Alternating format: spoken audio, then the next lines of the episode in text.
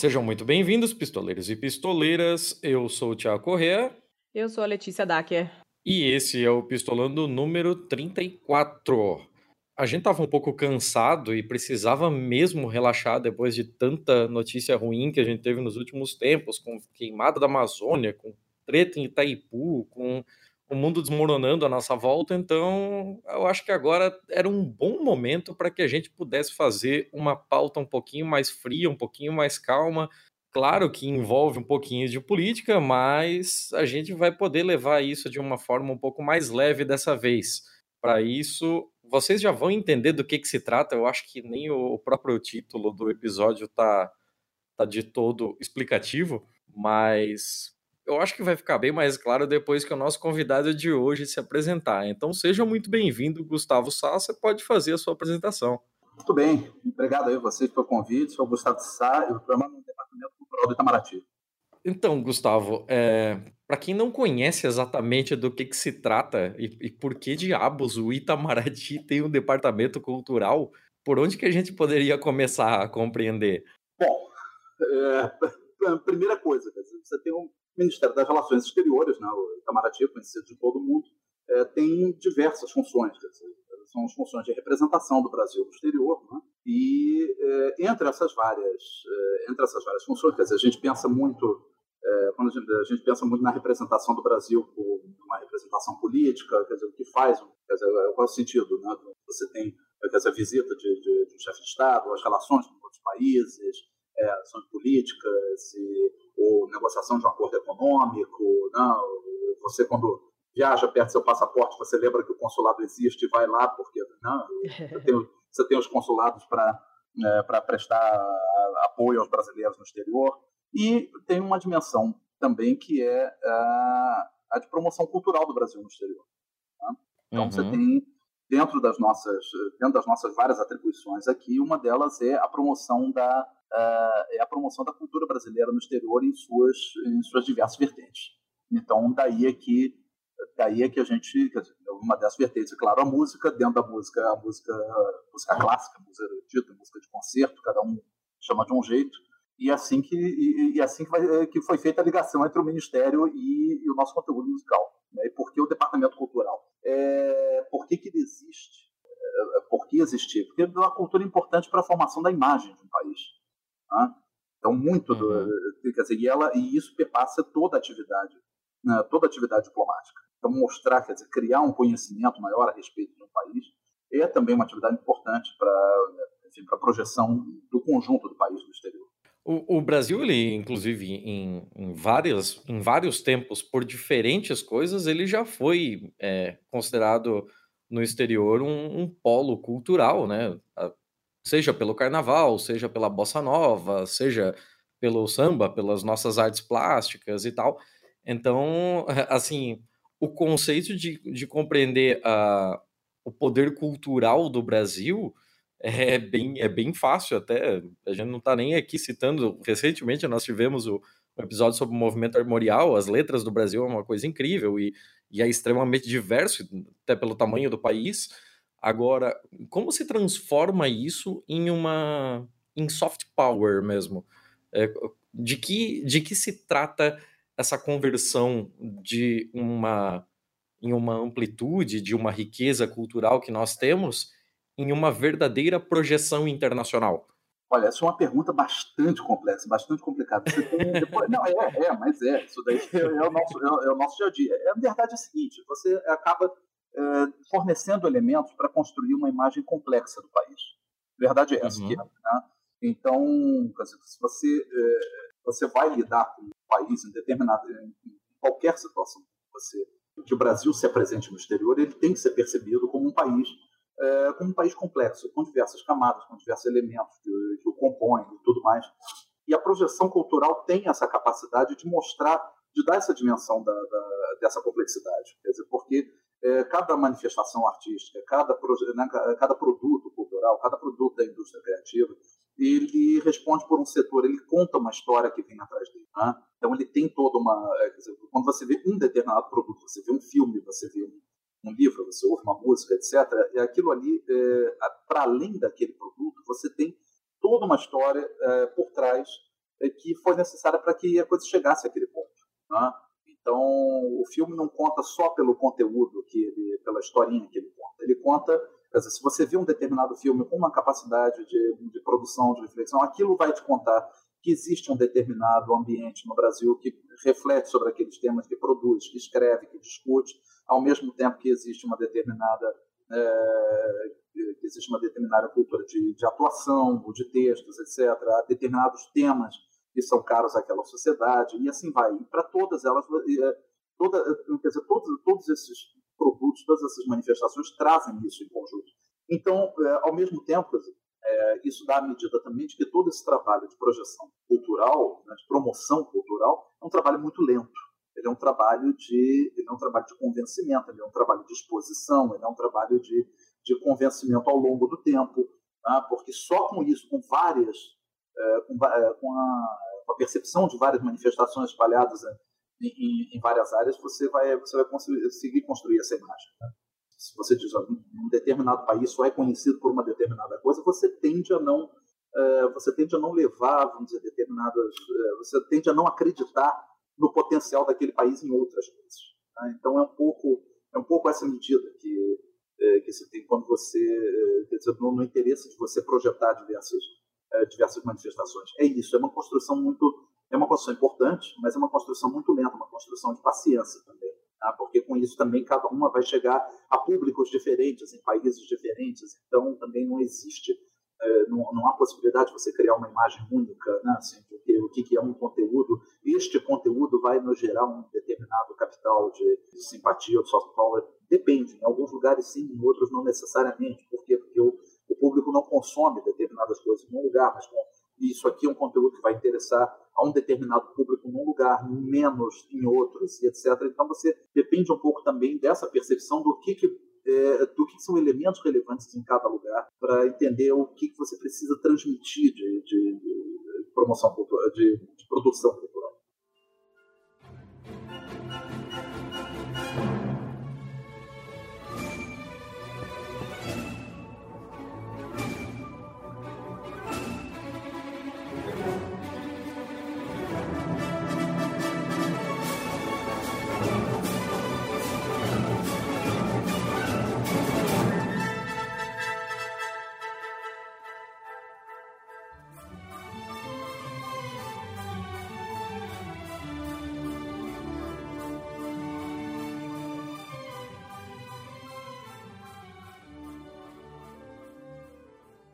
É, eu acho que para ilustrar essa, esse tipo de influência, basta a gente pensar no tipo de produto que a gente consome no Brasil, né?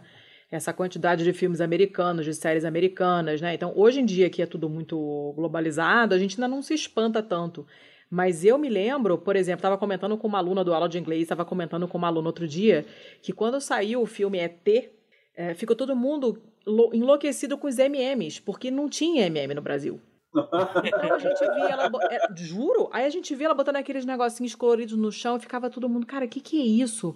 Né? E, e, e, tinha toda uma coisa de você importar as paradas, as moambas com aeromoça, como, como -huh, de bordo, -huh, é, porque é. não tinha nada aqui. E a gente queria as coisas que a gente via nos filmes, nas, né, na, na, nos seriados, Tabajara, que a gente assiste um monte de coisa horrorosa, né? Tipo, sei lá, Barrados no Baile. Uhum. Essas coisas. A gente via micro-ondas, não tinha micro-ondas no Brasil. Então, pra gente era surreal a pessoa fazer pipoca no micro-ondas, entendeu? Todo mundo queria aquela coisa, né? Uhum. E tem essa coisa do. Do, do prom, né, daquele baile de formatura, e as escolas com os armários, e aquelas jaquetas de, de, high school e não sei o quê. É todo um universo de coisas que a gente se habituou a ver em muita coisa que a gente consome é, e tem muita gente que quer aquilo, né? Tem muita coisa, muita coisa que a gente passa a desejar porque a gente conheceu através desse tipo de produto. Uhum. Né? A música que a gente consome é em grande parte americana, então isso é, é, a gente tem gente que talvez ache que é uma que é uma, uma coisa pequena, mas não é. Isso tem uma influência muito grande nas coisas que a gente passa a almejar, né? Nas coisas que a gente passa a, a desejar para os nossos filhos e, e, e, quer consumir, enfim, né? É toda um, um, uma, uma roda que gira, né? Você está pegando o exemplo mais visível, aquele mais, assim, o, o exemplo onipresente, né? Assim, que, que realmente assim, foi, não, pegando o exemplo americano, assim, um país que chegou com uma indústria fortíssima em todos os campos e, e, e meio que ditou parâmetros né, para todo o Ocidente, né, praticamente aí nas últimas décadas e tudo. Mas você às vezes, é, é, às vezes você consegue criar essas, é, criar essas coisas de formas absolutamente insuspeitas. Então assim, é, você às vezes consegue, às vezes são pequenas exposições que você tem a determinadas coisas que criam uma que criam uma boa vontade, que criam um sinal, que criam uma abertura e etc. É, tem um historinha, por exemplo, quando um dos livros que eu li na minha tempo de escola e tudo, enfim, clássico, Os Meninos da Rua Paula, né? enfim, já desde os anos 60 e tal, traduzido, sei lá em que edição que está e etc. E eu tinha meus 12 anos quando eu li aquele negócio, aquilo me marcou tremendamente, tremendamente. É... E aí, muitos anos depois, quando eu estava vivendo na Alemanha, fui fazer um amigo húngaro que vai me perguntar o que, que eu conhecia da Hungria. Né? Eu disse: Olha, meu primeiro contato com a Hungria foi os meninos da Rua Paulo. O cara quase chorou quando, quando eu contei. Eu comecei a contar, eu comecei a descrever a Budapeste que está no livro. Né? Nossa. E aí eu disse: Gente, que coisa! Não sei mais o que é. De, olha, todo o interesse, tudo que depois eu, eu li. Né, li, procurei né, a respeito da Hungria, se deve a esse livro que eu li, eh, que eu li quando criança, porque ele me acordou. E a primeira vez que eu fui a Budapeste, eu fui atrás da Rua Paulo. Eu fui visitar ah, a Rua que legal. Paulo. Né? Eu disse, olha, para mim é um lugar mítico, assim, é, para mim é quase como se eu tivesse correndo atrás do sítio do Pica-Pau Amarelo, entendeu? Que tá em algum lugar eu quero visitar o sítio, entendeu? Foi uma coisa meio assim. E, então, assim, você não sabe, você, não, é, você expõe, mas você não sabe o efeito que as coisas vão ter. Né? E, e aí ele, depois ele vai me dizer, nossa, mas isso, esse livro é isso aí do, do clássico dos clássicos na, na é, aqui na Hungria, todo, todo mundo lê, o livro né, tem enfim, festejado há mais de 100 anos, tudo, tem monumento para os livros e tal, a gente vai saber. E aí ele, lá, né, tantos anos depois de escrito, ele pega uma criança no, pega uma criança no Rio de Janeiro que lê aquilo, fica encantado e quer saber mais sobre, sobre aquele, aquele país com aquela língua estranha, entendeu? Assim, então é um pouco, então você nunca sabe onde que, é, onde que, onde que aquilo vai, onde que vai brotar, entendeu? Você joga, você joga as coisas no ar e aquilo vai cair em algum lugar e de repente brota. É um pouco isso também. Uh, nem, nem preciso, quer dizer, estou dando um, um, um exemplo para chegar assim, você partiu desse exemplo muito grande uh, da, da, presença da cultura americana, né, e eu vou até para um exemplo mínimo que pega uma pessoa. Tá? Uhum. então, quer dizer, assim, sempre, sempre há um espaço curioso, é o que eu acho que é o mais, que é o mais interessante de, de tudo, é você não saber onde que essa, quer dizer, o efeito que essa, que essa promoção pode fazer com, com o indivíduo né? como que aquilo pode mexer com a vida do indivíduo. É, ainda dentro desse esquema de, tal, talvez até pelo, pelos tempos que a gente pegou ali de anos 80, 90, 2000, ainda é muito forte para a gente, acima até da, das outras das outras formas de, de soft power, de produção cultural, a parte de filmes e, e séries, né? As séries agora um pouco mais, um pouco mais recente, mais filme sempre, e a gente nem se dá conta de o quão inundado pela cultura americana a gente foi por causa dos filmes que passavam na TV aberta. Assim. É engraçado agora. Já virou natural, né? Já virou, já virou parte da paisagem, né? É, é, a gente já não pensa neles como filmes americanos, é filme. E filme a gente ponto, é. tem essa impressão muito grande agora, depois que, que veio a era da internet, você tem acesso a tanta coisa de tanto lugar diferente e assim, eu estava aqui pensando em duas culturas que são relativamente próximas, muito por conta da língua, muito por conta da história, que é a inglesa e a americana. Eu estava tentando puxar pela memória aqui séries inglesas um pouco mais antigas. E assim, eu, eu só lembro agora das coisas que vem saindo no Netflix, que tem, sei lá, The Crown, Downtown Abbey e tal, tem o Doctor Who, que é lá das antigas, mas que o pessoal vem redescobrindo agora, quando foi relançado. E, assim, uh, mesmo em, em, culturas que são tão próximas, por questões de língua e tal, a gente hoje sente um estranhamento muito grande quando pega alguma coisa é, inglesa para assistir, para ver como foi forte essa, essa parte de de manifestação cultural americana na nossa vida durante a nossa juventude, assim. Não, com certeza. E ainda uma, uma outra coisa, quer dizer, quantas vezes você se surpreende, quer dizer, com, é, no caso do cinema e tudo, quer dizer, um pouco menos, é, acho você ser um pouco menos atento, né, para você se dar conta, de repente você surpreende que um determinado filme, ao contrário do que você pensava, é um filme inglês, né? Exato.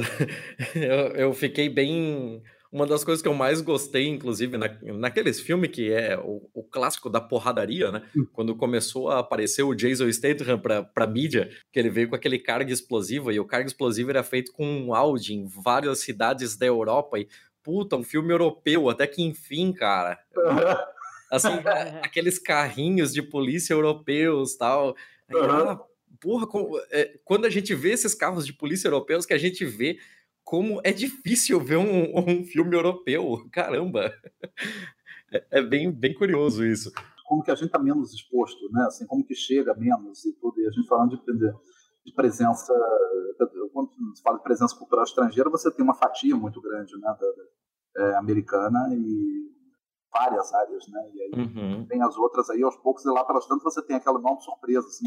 E às vezes uma surpresa que vem até com certa desconfiança, assim, olha, está passando um filme ótimo aqui, que é, ah, é, nunca ouvi falar de onde é, aí é do país tal, aí, pô, mas é bom.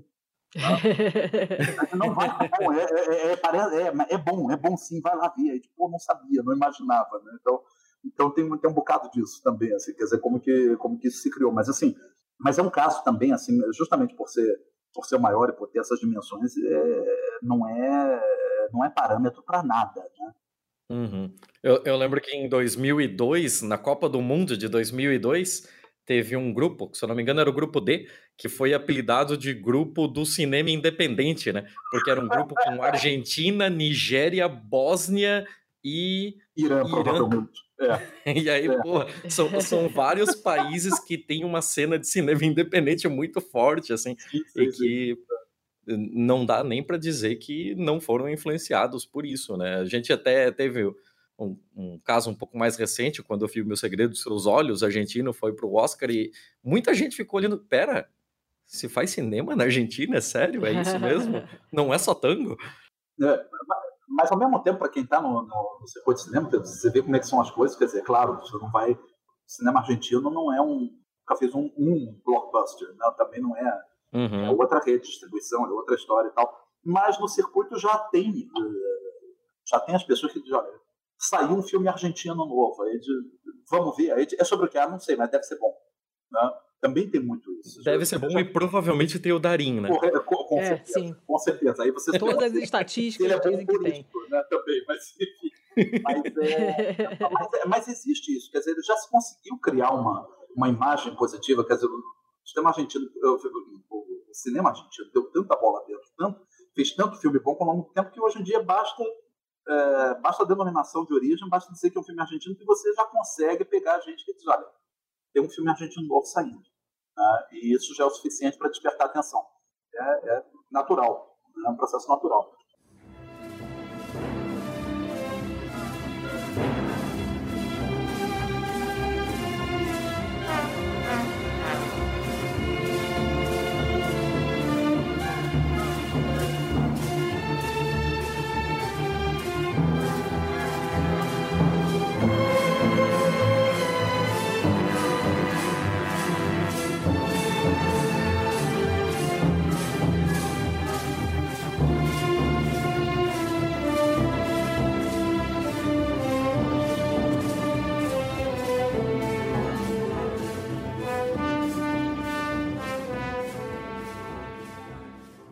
É, eu, eu, como sou um, um, host de bosta, eu acabei não explicando isso no começo da nossa gravação, mas a, a ideia toda, a concepção desse episódio aqui, foi por causa de uma das minhas andanças pelo meu, pelo meu noticiário regular, chamado Diário Oficial da União. eu sou um daqueles malucos que lê o Diário Oficial da União. E lá eu acabei esbarrando com a, com a ideia do Projeto Brasil em Concerto. No Diário Oficial da União. É, é curioso, só isso, não tá tudo bem.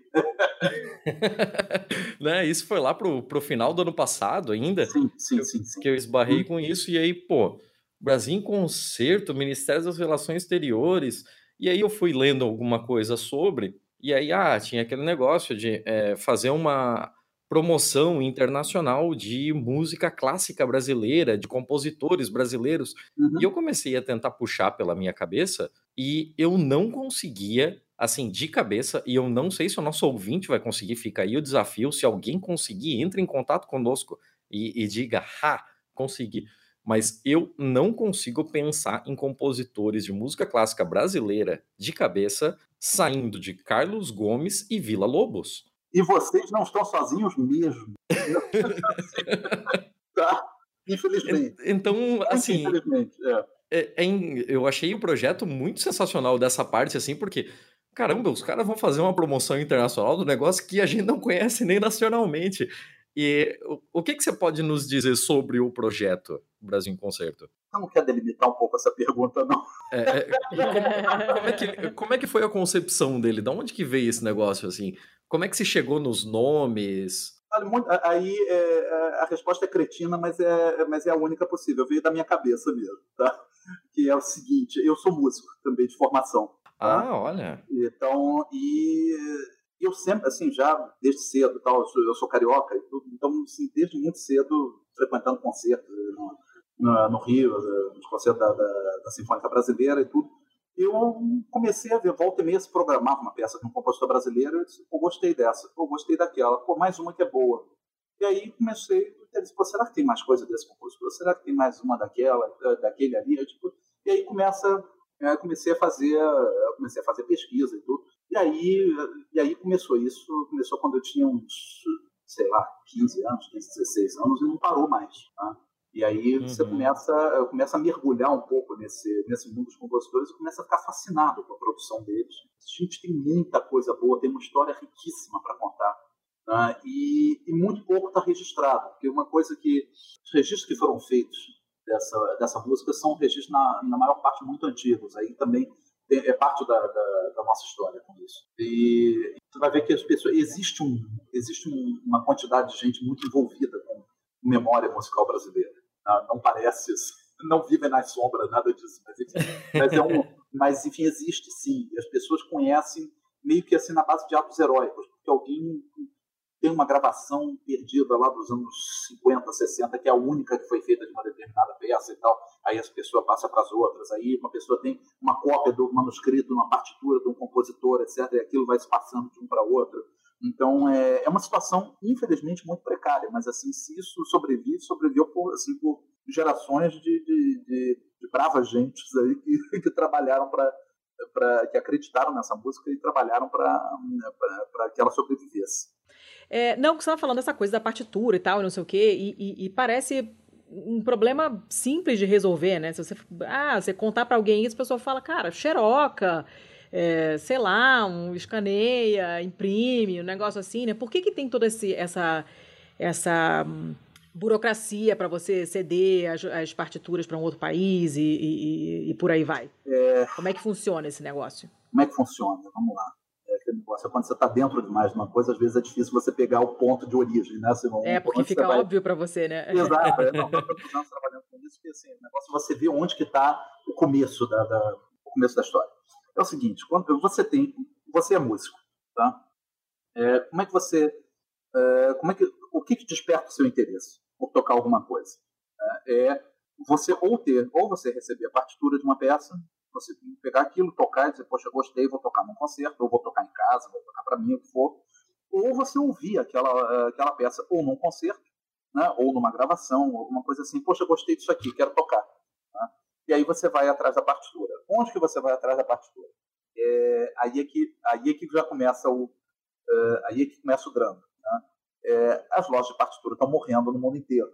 Né? Então, houve um tempo em que você tinha é, lojas enormes que vendiam música e tudo. Você tinha no, no começo, começo do século, vamos dizer, primeira metade do século, ainda você tinha um, você não tinha gravações, você não tinha nada disso, né? você não tinha, você mal tinha um sistema de, de transmissão, um sistema de rádio. Né? Então, quer dizer, pra, se você queria ouvir música, você tinha que ir ao concerto ou tocar em casa. E as pessoas tocavam em casa, efetivamente. Então você tinha, é, você tinha mesmo, as pessoas tinham piano em casa, né? Pessoas estudavam. Então você tinha, as pessoas tocavam instrumentos e aquilo ia passando de um. Eu estou falando especificamente da, da, da, música clássica. A música popular tem, uma, tem um funcionamento um pouco diferente. Um pouco não, bastante, uhum. várias coisas, né? Então o que, que acontecia? Você tinha uma, eh, tinha umas figuras, eh, tinha umas situações interessantes, por exemplo, você tinha é, as lojas de partitura tinham os pianistas demonstradores, né? E era o seguinte: você ia à loja de partitura, você, assim como vamos fazer o um paralelo com outra coisa que também já morreu praticamente, que são as lojas de, de disco, de CD e etc. Né? Mas que morreu, mas todo, todos nós conhecemos. Então, assim, uhum. você, ia, você via o disco que tinha na vitrine, né? E disse, poxa, será que é? Ah, esse tem aquela música que eu já ouvi, vou comprar ou não. E em alguns lugares você ainda conseguia ouvir, porque você tinha ali a. Né, você tinha, neste momento, ouvindo, você tinha ali a, a, a vitrola, né, o aparelho lá que tocava um determinado disco para promover aquela, né, aquela música para ouvir, para que o cliente comprasse aquilo. É, no tempo no tempo lá atrás você tinha nessas lojas você tinha o piano e tinha um pianista então você tinha as partituras ali na vitrine né? Você chegava com aquilo ali, você olhava aquela partitura, passava aquilo para o pianista que tocava aquilo na sua frente. Eu toca essa aqui para mim, por favor. Ah, gostei, vou levar para casa. Né? Então, então, Caramba, que sensacional! Eu nunca sensacional, ouvi falar né? disso. É, pois é, pois é, isso era, enfim, até, é, sei lá, as primeiras décadas aí do, do, do, século XX era, era assim que funcionava. Então você tinha vários, vários músicos, vários é, que ficaram conhecidos depois, eles trabalharam, ganharam a vida como é, como pianista de cinema, né, cinema mudo, né, uhum. né, como pianista demonstrador de loja de partitura, etc. Que então, loucura! Então, é, então ele era o pianista ao vivo era quem fazia o papel daquilo que depois foi o aparelho de som tocando o disco para atrair a clientela, né? Então, então necessariamente a música só se transmitia pelo papel, não tinha outro jeito, né? Então você vai lá, você vai à loja, você compra e pronto. Isso era mais fácil no, no, no que diz respeito à música, vamos dizer, para uso, uso doméstico. Né? Então, música para piano, tal, o que explica, por exemplo, que no Brasil tem se, se composto uma quantidade colossal de música para piano nessa época. Mas, assim, é, é, é infindável, é incalculável a quantidade de, de, de, música para piano se produziu nessa época. A gente pode entrar nisso depois, ainda é uma discussão mais longa. É, paralelamente, você tinha também as, as peças pra, de música de câmara, então, pra, feitas para pequenos conjuntos instrumentais, uhum. é, que se fazia, ou era coisa que se fazia em casa. Então, se alguém tem um piano em casa, aí tem o outro que toca um violino, o outro toca um violoncelo, etc., junta, toca e faz isso e tal. Isso é um hábito bem europeu que foi cultivado aqui, menos em casa, mas também mais assim, em pequenas sociedades de concertos que se faziam também. Então, que havia muito na época. E as outras, e a outra, e a outra dimensão então maior é, eram as orquestras. Né? Num tempo também que, por exemplo, você não tinha, que você não tinha gravações, você tinha é, as emissoras de rádio com as próprias orquestras. Né? Então montavam-se orquestras até e tudo, e as orquestras tocavam ao vivo. Então você tinha o um programa de música que era é, direto do estúdio da emissora de rádio, com uma orquestra inteira ali tocando tocando na hora para os seus ouvintes. Os discos foram chegar ainda com péssima qualidade de gravação, mas a qualidade de transmissão é, dos rádios também não era lá grande coisa. Então, e o público ia a concerto. Então, música você ouvia em concerto. Você ia, você saía de casa para ouvir aquilo. Uma vez ou outra você levava uma coisa para casa, porque era música para piano que você fazia. Era muito comum. Por isso mesmo você tinha muito um hábito que a gente chama de redução. Que é a redução para piano. Quer dizer, você tem uma peça para orquestra, como é que você vai. Se você quiser ouvir uma, uma, uma sinfonia de Beethoven, que é escrita para orquestra né, inteira. É, você quer ouvir aquilo em casa e tal, você não vai ouvir, porque você não vai ter a sua orquestra dentro de casa. Mas existe, vamos dizer, a redução, que é você reduzir toda aquela música que está escrita para orquestra para só um piano. Em outras palavras, Gente, um arranjo. que coisa maravilhosa. Mas o, é, é, o arranjo para piano solo né, tem um termo técnico de redução, justamente porque você reduz daquele tamanho de uma orquestra inteira para um piano. Né? E então, quer dizer, as pessoas tocavam reduções, tocavam redução de ópera, por exemplo, né? ópera, tempo que era muito é, que era muito popular. Você pega as temporadas do Teatro Municipal do Rio, por exemplo, nos áureos tempos aí, gente, as temporadas que vinham, vinham companhias europeias, as pessoas sabiam, né? o teatro vivia lotado, enfim, você tinha inúmeras produções de ópera por ano, tinha funções quase diárias, assim, era uma, uma quantidade absurda de coisas, e as pessoas queriam queriam ouvir aquela música, levavam, compravam as áreas né, isoladas, etc., reduzidas ali né, em arranjo para piano, para voz e piano, e aquilo se fazia em casa, e etc. Então era, era, era assim que, se, que funcionava. A transmissão de música era, era dessa forma. Né? E, música para orquestra sempre funcionou de uma, é, de uma forma diferente. Com o tempo, é, isso tudo vai, essa estrutura foi morrendo, foi morrendo, foi morrendo, foi morrendo, e aí hoje até essa circulação desse material mais básico, ah, vai ali na loja da esquina e compra a partitura. É, ainda existe em vários países. Né? No, no, Brasil, praticamente esse negócio já morreu. Eu acho que a única, a única grande loja de partitura que ainda, que ainda atua. Tá? Eu não estou recebendo comissão, é uma loja aqui em Brasília, a lendária Musimed, tá? que eu acho que assim, todas as outras foram. Não, mas já virou uma instituição, assim, já é uma instituição cultural, não é mais uma loja. Porque todas as lojas foram fechando, fechando, e ele foi juntando aqui todo o acervo que sobrou. Então, quando. quando não, né, então é um lugar ainda onde você ainda consegue encontrar umas partituras, algumas delas até de, de décadas atrás, amareladas e tal, porque o que sobrou dos acervos antigos das, das grandes casas de partitura do Rio, São Paulo e outras cidades. Né? Então, quer dizer, começou a ficar muito difícil, deixou de ser uma coisa óbvia, vai lá e compra. Não, não tem isso. E aí, quer dizer, as editoras quebraram, as lojas quebraram, etc. E, de repente, aquilo que era óbvio, você ainda vai, vamos dizer, em grandes, eh, grandes cidades europeias, aí onde você tem ainda uma vida de concerto muito, muito ativa, você efetivamente tem lojas, você vai, você encomenda, etc. É, nos Estados Unidos, por exemplo, esse negócio todo morreu, mas você ainda encomenda facilmente. Não tem mais a loja física, mas as editoras ainda, ainda existem, vendem, entregam tudo, né, tudo, tudo, como antes. É, mas aqui, aqui esse assunto morreu. Isso, essa produção praticamente desapareceu do mapa. Então a música começou a sobreviver na base da, da na base do xerox, na base disso tudo, e comemos numa base muito precária, porque é que não, você tem a partitura do, do quinteto com piano do, do, do Henrique Oswald. Não, não, mas eu sei, mas o fulano já, o fulano gosta disso, fulano já tocou uma vez, eu acho que talvez ele tenha. Não, mas o fulano. E aí você vai, você começa uma caça a partitura. Nossa, cara. Que e é um negócio, é, é, uma loucura, é uma loucura. As pessoas não sabem assim. O, o, o, e aí as pessoas fazem porque tem muita vontade. Aí você tem histórias você tem histórias inacreditáveis, porque várias dessas peças nunca foram editadas. Então você começa a trabalhar com manuscritos, e aí a cópia do manuscrito, mas quem é que tem o manuscrito? E aí vai. Então você tem uma, uma produção gigante de música que está dispersa por aí, que meio que submergiu.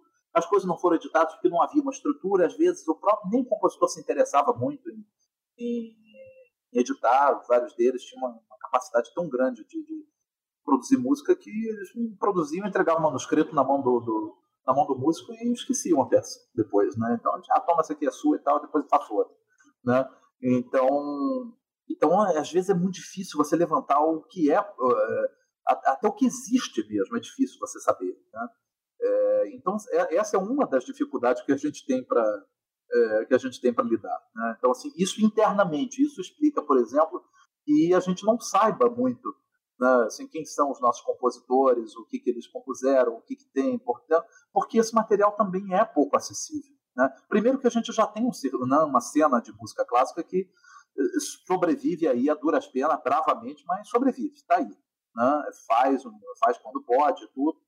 E, e, dentro dessa cena é difícil você conseguir esses materiais. Né?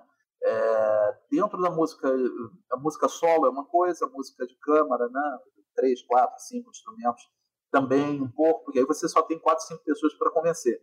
E quando você chega à orquestra? A orquestra aí é o drama, porque a partitura, nesse caso, é, é o material para ser tocado é um material mais complexo, porque você tem é, cada vez que uma, que uma, orquestra vai tocar alguma coisa, ela, ela não trabalha com uma partitura, ela trabalha com um bolo de partituras enorme. Uhum.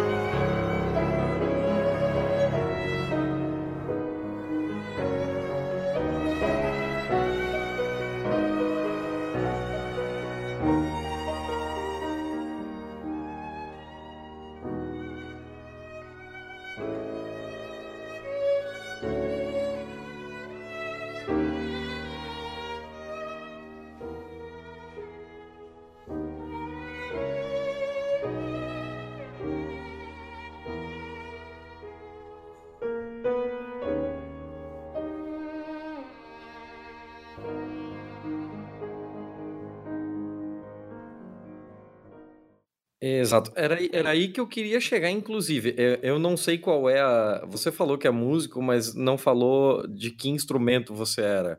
Eu. eu é, aí é que tá, não, não sou tanto instrumentista. Eu estudei clarineta, mas nunca estudei para ser, é, para ser instrumentista mesmo, de concerto e tal. Eu Ah, é, sim. É, eu estudei para assim, o meu, meu prazer pessoal, mas eu estudei uhum. mesmo foi composição.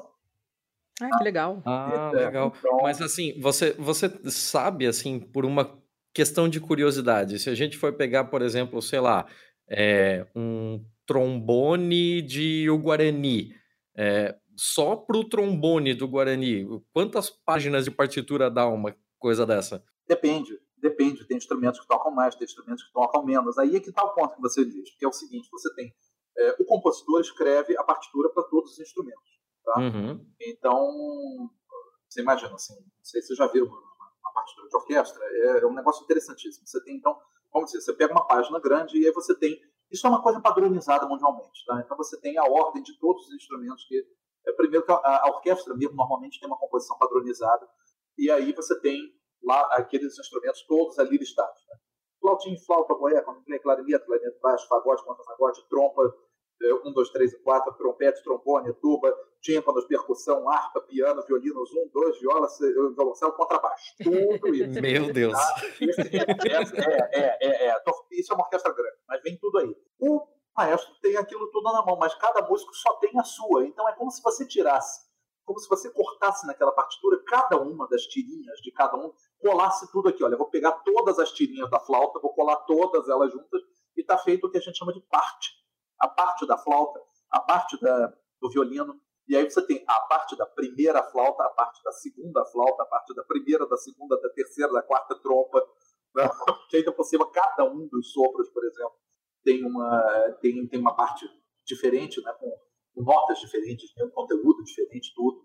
É, então, e aí, quer dizer, você tem, quando você vai fazer uma peça orquestral, você tem um monte de caderninhos que você tem que distribuir para cada um dos músicos, né, e cada um o seu, e você tem é, a partitura mesmo, que é a do regente, que é o único que vê tudo que está acontecendo. Né? Então, é aquele que vai lendo aquilo ali, vai dizer, olha, a flauta entrou a flauta entrou atrasada, agora tem, chegou a entrada dos violinos, tem, essa entrada aqui do trombone está muito forte, daqui a pouco faltam três compassos para os trombones, eu já dou um sinal aqui para eles acordarem, que eles estão muito tempo sem tocar, tem esse tipo de coisa.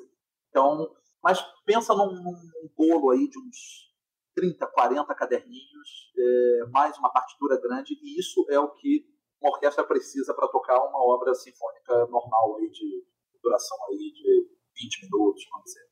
Caramba, eu, eu tô aflito só de pensar na logística disso tudo, na organização disso tudo, porque é incrível.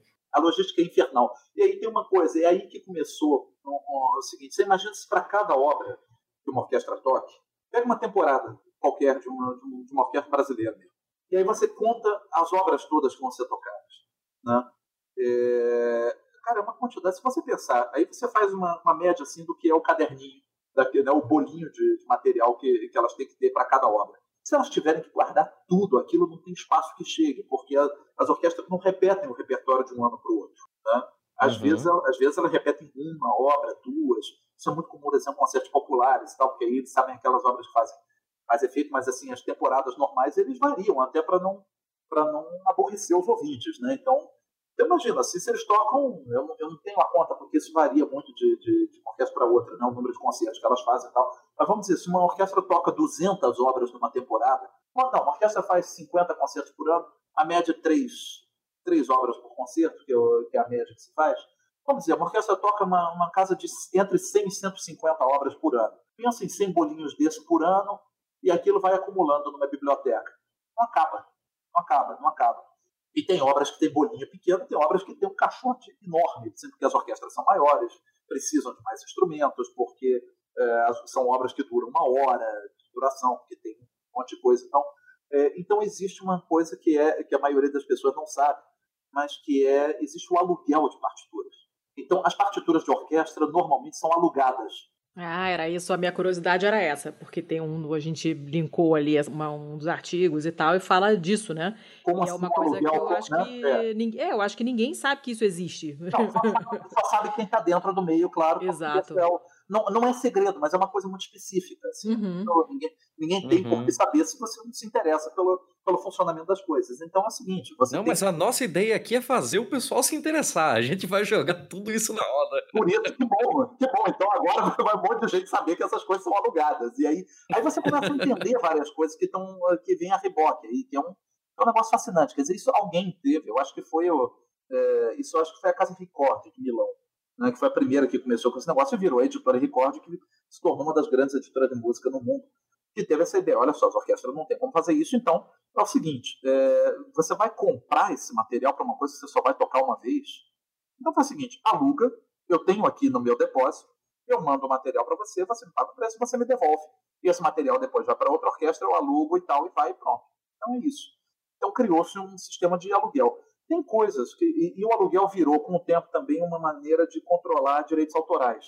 Então obras que estão é, estão protegidas por direitos autorais e as obras são protegidas por 70 anos depois da morte do, do autor, né? Isso em qualquer em qualquer ramo artístico. Né? Então, é, então elas são elas estão protegidas até o último dia do ano em que se completam 70 anos da morte. Portanto, este ano, quer dizer, é, então, é, os compositores que morreram, compositores, é, escritores, todo mundo é, que morreram em 49 caem em domínio público em 1 de janeiro do ano que vem. Uhum. uhum. Tá? Então, normal é que os compositores, é, ainda em regime de proteção de direitos autorais, é, eles tenham suas, suas obras numa editora em regime de aluguel. E não é que assim, imediatamente depois está liberado, você não tem que pagar aluguel. Você paga aluguel porque você ainda tem o direito você tem os direitos autorais da editora. Que a editora fez ali a edição, etc. e tal. Significa que a partir de 1 de janeiro do ano que vem, você está liberado para fazer a sua própria. Mas se você quiser aquela edição daquela editora, você vai continuar pagando. Entendeu? Tem os direitos dos editores ah, também. tem mais isso ainda. Tem mais Caramba, isso. que coisa é complexa. É, é. é, muito complicado. É muito complicado. Então, quer dizer, você vê a, a você vê a confusão toda. Né? Então, é, você tem tudo. Quando você tem o sistema funcionando, é ótimo. O problema é quando não funciona. Né? O problema é quando você não consegue, quando o material não, não existe para alugar, essas coisas todas. Então, quando você diz, poxa, a gente quer que uma orquestra estrangeira toque uma obra brasileira. Cara, primeira coisa, cadê as partes? Ah, não tem. Eu tenho aqui o um manuscrito da partitura do compositor. Esquece, acabou. Né? Morreu ali. Menino. Ali. Não tem o que fazer. Ou então você tem partes, você tem uma situação ainda pior, você tem as partes, mas assim, é, durante muito tempo, as partes eram feitas. Aí é que está. Quer dizer, se você tem a imprensa, é, enfim, já consolidada há tantos anos, etc., a imprensa musical é, é uma coisa mais complexa. Durante muito tempo, você, as partes todas eram, a gente chama de extrair as partes, né? é, o, é, o, é o termo técnico. Então, você tem uma partitura inteira com todas as, com todas as linhas, e aí você tinha, alguém tinha que extrair, vamos dizer, a parte da, primeira clarineta, né? todas as partes. Né? Extrair parte ou cavar parte também, um dos maiores pesadelos da, da, de qualquer, qualquer pessoa envolvida com música. É um, trabalho, não, é um trabalho do cão, porque você não pode. Você tem que pegar todas as coisas, você tem que pegar. É, você vai copiando, é como se assim, você vai copiando nota por nota do que Jesus. o compositor escreveu para clarineta, né, numa partitura que vai só para o clarinetista. Aí você ainda tem uma Nossa. outra coisa. Assim, copiou tudo, copiou tudo, copiou tudo, e ainda tem uma outra coisa. É, você tem que copiar não só as notas, você tem que copiar todas as indicações que o compositor dá. Uhum. Então, indicação de andamento, indicação de expressão, né? então mais forte, mais, né? mais piano, mais, mais intenso, mais, enfim, é, tem todas aquelas indicações. Você não pode, você não pode se perder naquilo. Então, quer dizer, você já tem uma quantidade de erro muito grande. E aí depois tem uma coisa que é divertidíssima disso, que é calcular a virada de página. Ah, olha, que eu sempre me perguntei como é que funciona esse negócio. Exato. Então, quer dizer, eu quando nunca você nem parei para pensar.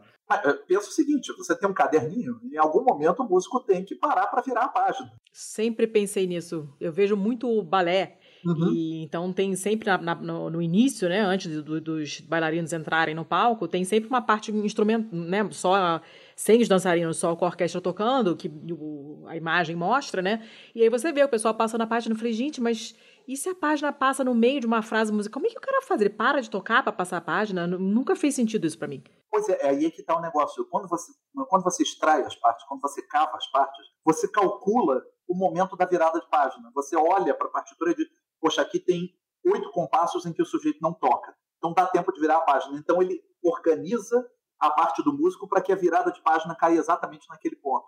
Caramba! Então, o final da página, o final da página vai bater antes daquela pausa grande que ele tem para virar a página. Então até isso tem que ser calculado. É surreal. Claro, imagina se você coloca todo mundo para virar a página ao mesmo tempo, tá todo mundo tocando, de repente silêncio, barulho de páginas, volta todo mundo. né? então, não, e para tudo. Aí de gente, espera aí, momento, vira a página e vai tudo. Não tem. É, é, é, assim, no livro você, você termina, você termina uma página com a palavra pela metade. Né? Se precisar, bota um traço ali, a palavra continua na página seguinte. Uhum. Ninguém está nem aí. No caso da música, você não pode, uh, você não pode parar. Né? Eu me lembro de um professor de, que, que eu tive na faculdade, dizendo: peraí, mas a, a, gente tocando coisa aí, diz, peraí, como é que é isso? Aí diz: meu filho, a música vai e você fica. Não dá para pensar, não. A música não te espera, você, você vai atrás. Então é aquele negócio, chegou aquele ponto, você tem exatamente oito compassos, depende também da velocidade, do, do, do andamento da uhum, música naquele momento, porque às vezes você diz, olha, você tem três compassos aqui, mas nesse andamento não dá tempo, porque o andamento é muito rápido, três compassos não dá tempo, né? Então, então às vezes você tem, você já deve ter visto em concerto também, que às vezes as pessoas abrem três, quatro páginas de sim, sim. porque não dá para virar. São momentos ah, que não dá para virar. Olha. Então elas cortam, elas tiram uma cópia colam com durex ali para poder permitir a virada. Quando ela Cara, percebe... que mão de obra do cacete! É, é, é, é, assim, ninguém sabe como é que vai dar tempo e tal. E, assim, esses são os bastidores, assim, é para é pra, é pra valorizar o trabalho. assim, vocês se darem conta do, do, do, do da dificuldade que é montar um negócio desse. Então, assim, todo, todo o trabalho, todo o esmero que precisa para fazer aquele negócio funcionando. Então, a orquestra chega, toca aquilo, é só ensaiar. Só que por trás do ensaio você tem essa quantidade de gente que. Né? E aí, quando você né, que, que prepara isso, que pensou, montou as partes, editou, aí você tem, você tem problemas ainda sérios, que são é, o seguinte: você pode imaginar que é, um sujeito tirando uma notinha daqui, uma notinha dali, uma notinha ali, né? É, isso está tudo sujeito a falha, né? Uhum, então, assim, uhum. é, o número de, de, Quer dizer, o risco é proporcional ao número de notas que a pessoa tem para copiar. Né? E uma coisa que é o seguinte: é, originalmente isso era feito no braço. Tá? E no braço até muito recentemente, porque você não tinha os, os programas de, de, de editoração. Né? Então, assim, que você tem. É, então, assim, você tem uma, uma, uma, coisa interessante que agora, enfim, com, com os computadores agora, né? Mas enfim, pra, na, na, história da música é, é anteontem, né? É, mas você tem o seguinte, as coisas eram feitas por meio de chapas. Então até hoje você diz que você vê às vezes partituras, assim, edições novas, mas você abre e diz, poxa, mas isso aqui está com uma cara de uma, uma impressão antiga. Por que, que é isso?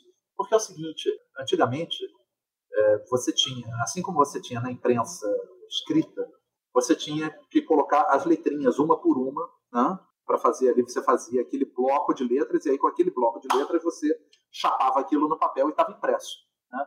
E era uma coisa semelhante que você fazia com, a, eh, com as partituras. Você tinha uma chapa de metal, e aquela chapa era gravada mesmo ali, com né, um preguinho que ia e tal, sei mais o que, e aquilo fazia uma chapa em relevo, e essa chapa então servia para impressão de, de, de páginas e etc.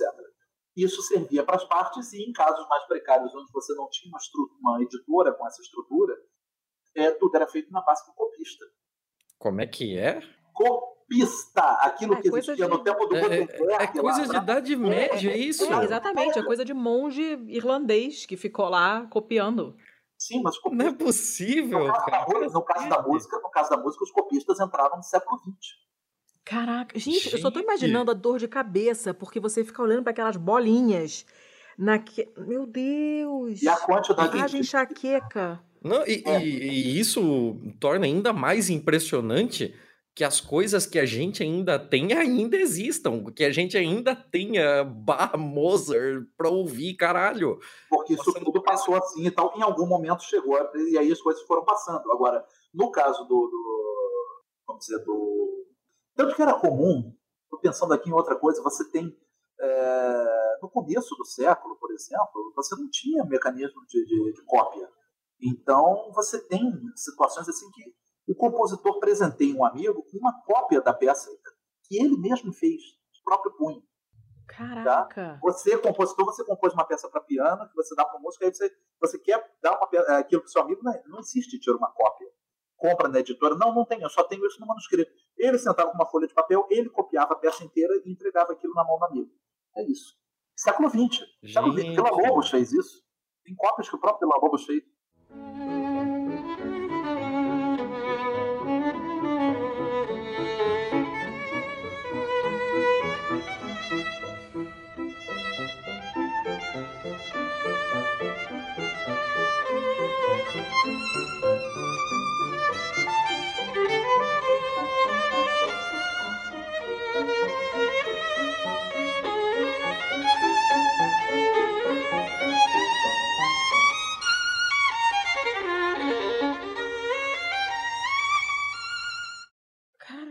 Como assim?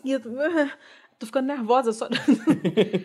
Porque olha a possibilidade de dar merda, de molhar o negócio, desmanchar, de sair voando uma folha, de perder, de pegar fogo e acabou e não tem ou cópia. Outra, ou outra, de errar as notas de uma cópia para outra. Cara, eu tô, eu tô imaginando assim. É essa coisa de, uma, de da, da, pessoa fazer a cópia à mão, né? Uhum. É, é, como se a, a, possibilidade de, de, rolar um erro de, de, cópia e tal é como se fosse uma mutação genética. Gigante. Não, é, não. É, é, mais, é, maior. É maior do que maior do que a mutação é, genética. É, porque olha, se você, se você for pensar, eu tô, é, eu tô, a minha, eu tô raciocinando com a minha maluquice lá da, da uhum. ciências biomédicas, nunca, saíram totalmente de, de dentro de mim. Então eu vejo muito isso, né? Muitas coisas que acontecem, muitos erros que são propagados, exatamente o que acontece no caso de mutação. Uhum. Então, se você tem uma cópia do DNA que é feita errada, que substitui uma letra por outra, né? E, e, depois a próxima cópia vai ser feita já com erro, você vai copiando isso toda a vida, né? É como se você xeroca um documento e estava suja ali o negócio da máquina e na, no, e na cópia tem aquela marquinha e quem fizer a cópia da cópia vai aparecer a marquinha também. Então todo mundo que usar cópias desse, desse, desse documento vai ver a marquinha, né? Então se a primeira pessoa copia errado, o próximo que copiar da cópia vai copiar errado você perpetua o erro, né? É, é, é, é, muito louco isso, né? E, e, é uma coisa que vai ter uma consequência prática na hora que você for ouvir, vai ter uma nota esquisita, vai faltar alguma coisa, vai ter um andamento diferente. que uma... coisa maluca! É muito trabalho de monge mesmo, copiando. É. Eu tô chocada. Eu, eu, tem duas histórias. Uma, uma eu só li uma vez, então assim, se não... É, é, assim, pode ser que não seja bem isso, assim, pode ser que minha, minha memória falhe, mas se não é isso, poderia ser isso, não, né? Que foi o caso que eu vi, pelo que eu me engano, com a sonata em Fá menor do Alberto Nepomuceno. E muita gente durante muito tempo disse, poxa, mas é uma peça estranha, né? não funciona direito e tal. Até que é, um dia alguém resolveu se debruçar sobre o manuscrito e se deu conta de que durante muito tempo as cópias foram feitas com as páginas trocadas de ordem. Caramba!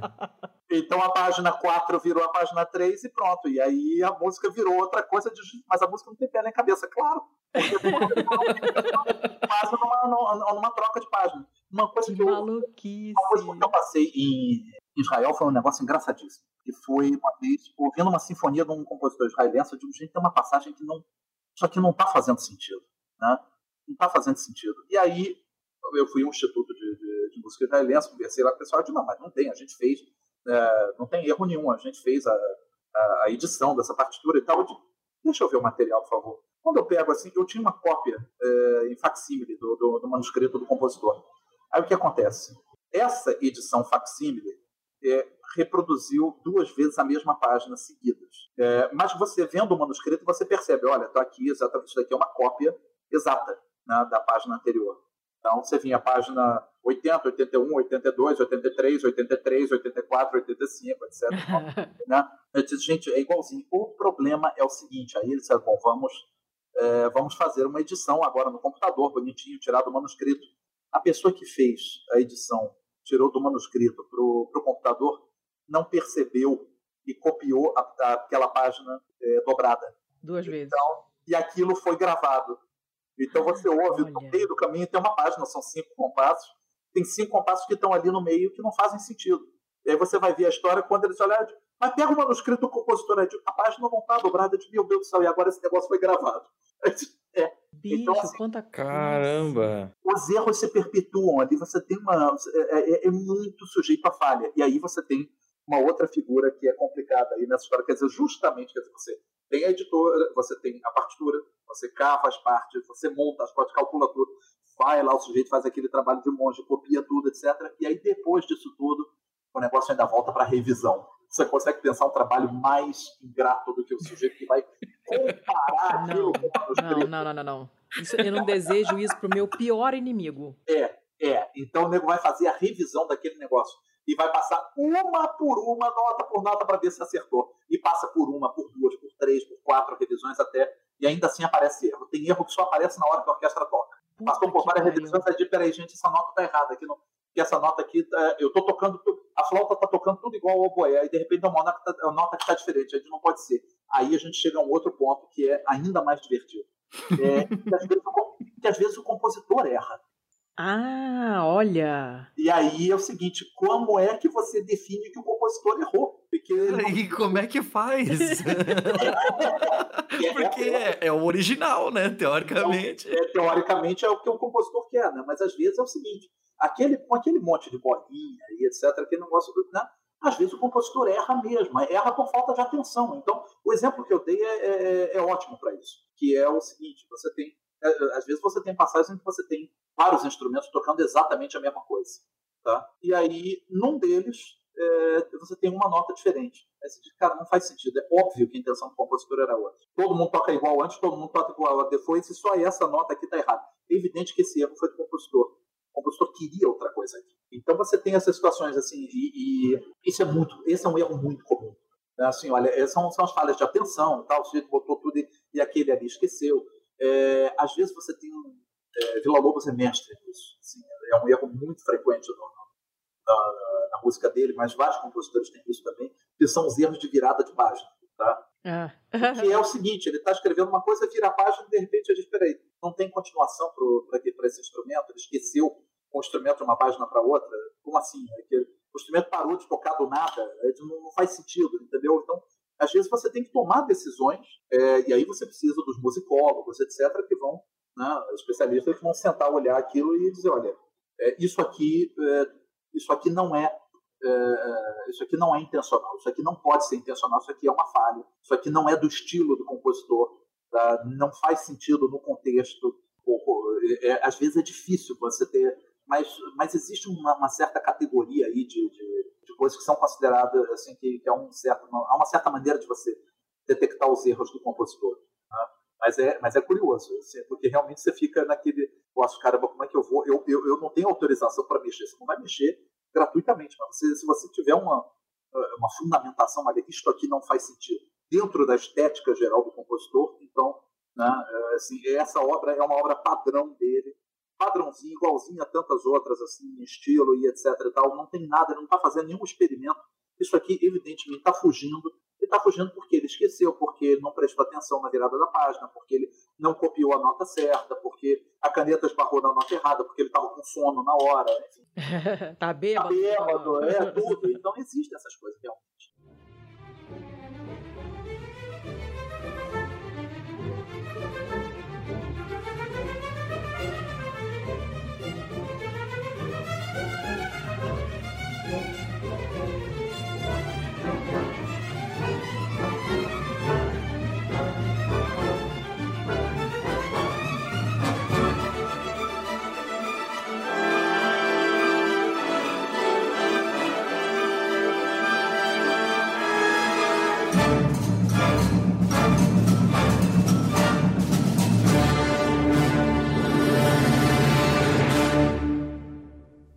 E durante o, durante o período em que vocês estavam fazendo o garimpo dessas peças para o pro projeto Brasil em Concerto, é, depois de conseguir é, as peças e tal para botar o projeto para rodar, esse tipo de edição ainda é feito no Brasil ou isso precisou ser levado para fora? Como é que funciona essa Não, parte? A edição, a edição é feita no Brasil.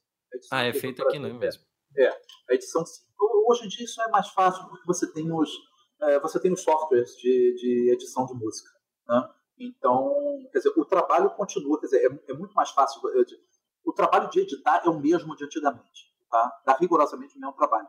Só que é mais, é, só que a diferença é que uma vez feito, está feito. Né? É mais fácil você corrigir, é mais fácil você reproduzir, é mais fácil tudo. É mais fácil para o músico ler também. Então, tudo, quer dizer, você, tem, você tendo alguém, uma equipe preparada, né? Claro, você não pode botar isso na, na, na mão de qualquer um, porque senão é um trabalho de. Né, você vai dar uma cirurgia na mão de um açougueiro, né? Então, uma coisa assim. Né? Às vezes acontece, mas não é a ideia.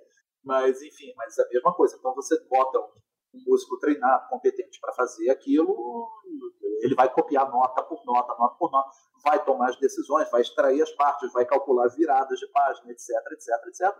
Né? Vai calcular as transposições, que é uma outra história também que, que existe, mas é, é uma peculiaridade aí de alguns instrumentos. É, e aí isso está feito, tá? Você tem um arquivo digital, esse arquivo se imprime, pronto. Né? Uma vez impresso, você pode alugar ou não, depende aí, cada um, cada um gere o seu material é, de uma maneira. Tem compositores que, que são mais liberais com isso. Eu digo, ah, não faço questão, eu entrego mesmo o material todo pronto, mando, mando por PDF.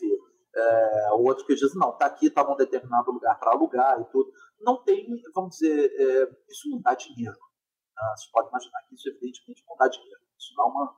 Então, isso acaba sendo feito por tudo, aliás, tudo envolvendo música brasileira, é, é tudo feito por amor à causa. Tá? Não, há, não há dinheiro envolvido nisso. Quer dizer, há. Né? Os compositores têm que viver de alguma coisa, mas assim, se ele for. Às vezes o compositor tem uma, duas obras tocadas no ano. Se ele for viver direitos autorais, não vive. Né? Assim, então, já foi. Então, quer dizer, não, não, não é isso. Isso não remunera, não dá. Então, mas às vezes você tem alguma coisa, claro, se, se, ele tem direito a receber alguma coisa por aquilo, é todo o direito dele, ele receberá. Então, isso é feito, às vezes, tem algumas editoras, tem, tem pouquíssima coisa no Brasil hoje é, funcionando nesse sentido. Você tem duas grandes editoras hoje que funcionam, são, quer dizer, você é uma coisa, ou você tem alguns projetos isolados que fazem isso, mas assim com bancos com, é, estruturados nesse, nessa linha, você tem a Academia Brasileira de Música, que foi fundada por Vila Lobos em 45, nos mesmos moldes da, da Academia Brasileira de Letras, e uhum. você tem a editora da USESP, né, que tem um banco tal, que tem um catálogo próprio também, é, eles próprios editaram obras que, assim, para uso pela própria orquestra e, uma vez usados, eles atuam como uma editora com um catálogo próprio também da, da, daquelas obras. E as duas têm, as duas cooperam também, tem obras que, estão, né, que são feitas em cooperação pelas duas, e, enfim, é justamente porque, de novo, o meio é pequeno, não tem concorrência, ninguém está concorrendo para ganhar mais dinheiro que o outro, para tirar o mercado, não é isso, se trata disso. É, é quase uma divisão de trabalho, eu vou fazer essa, aí já tá tudo bem. Então eu faço a outra, tá tudo bem. Então, eu vou fazer, eu vou fazer por quê? Porque eu, tô, eu quero tocar essa, é um pouco. Ah, eu vou tocar essa, me pediram, eu vou fazer, tá bom. Então, né? então é um pouco é um pouco assim que funciona. É tipo o pessoal que, que legenda série, né?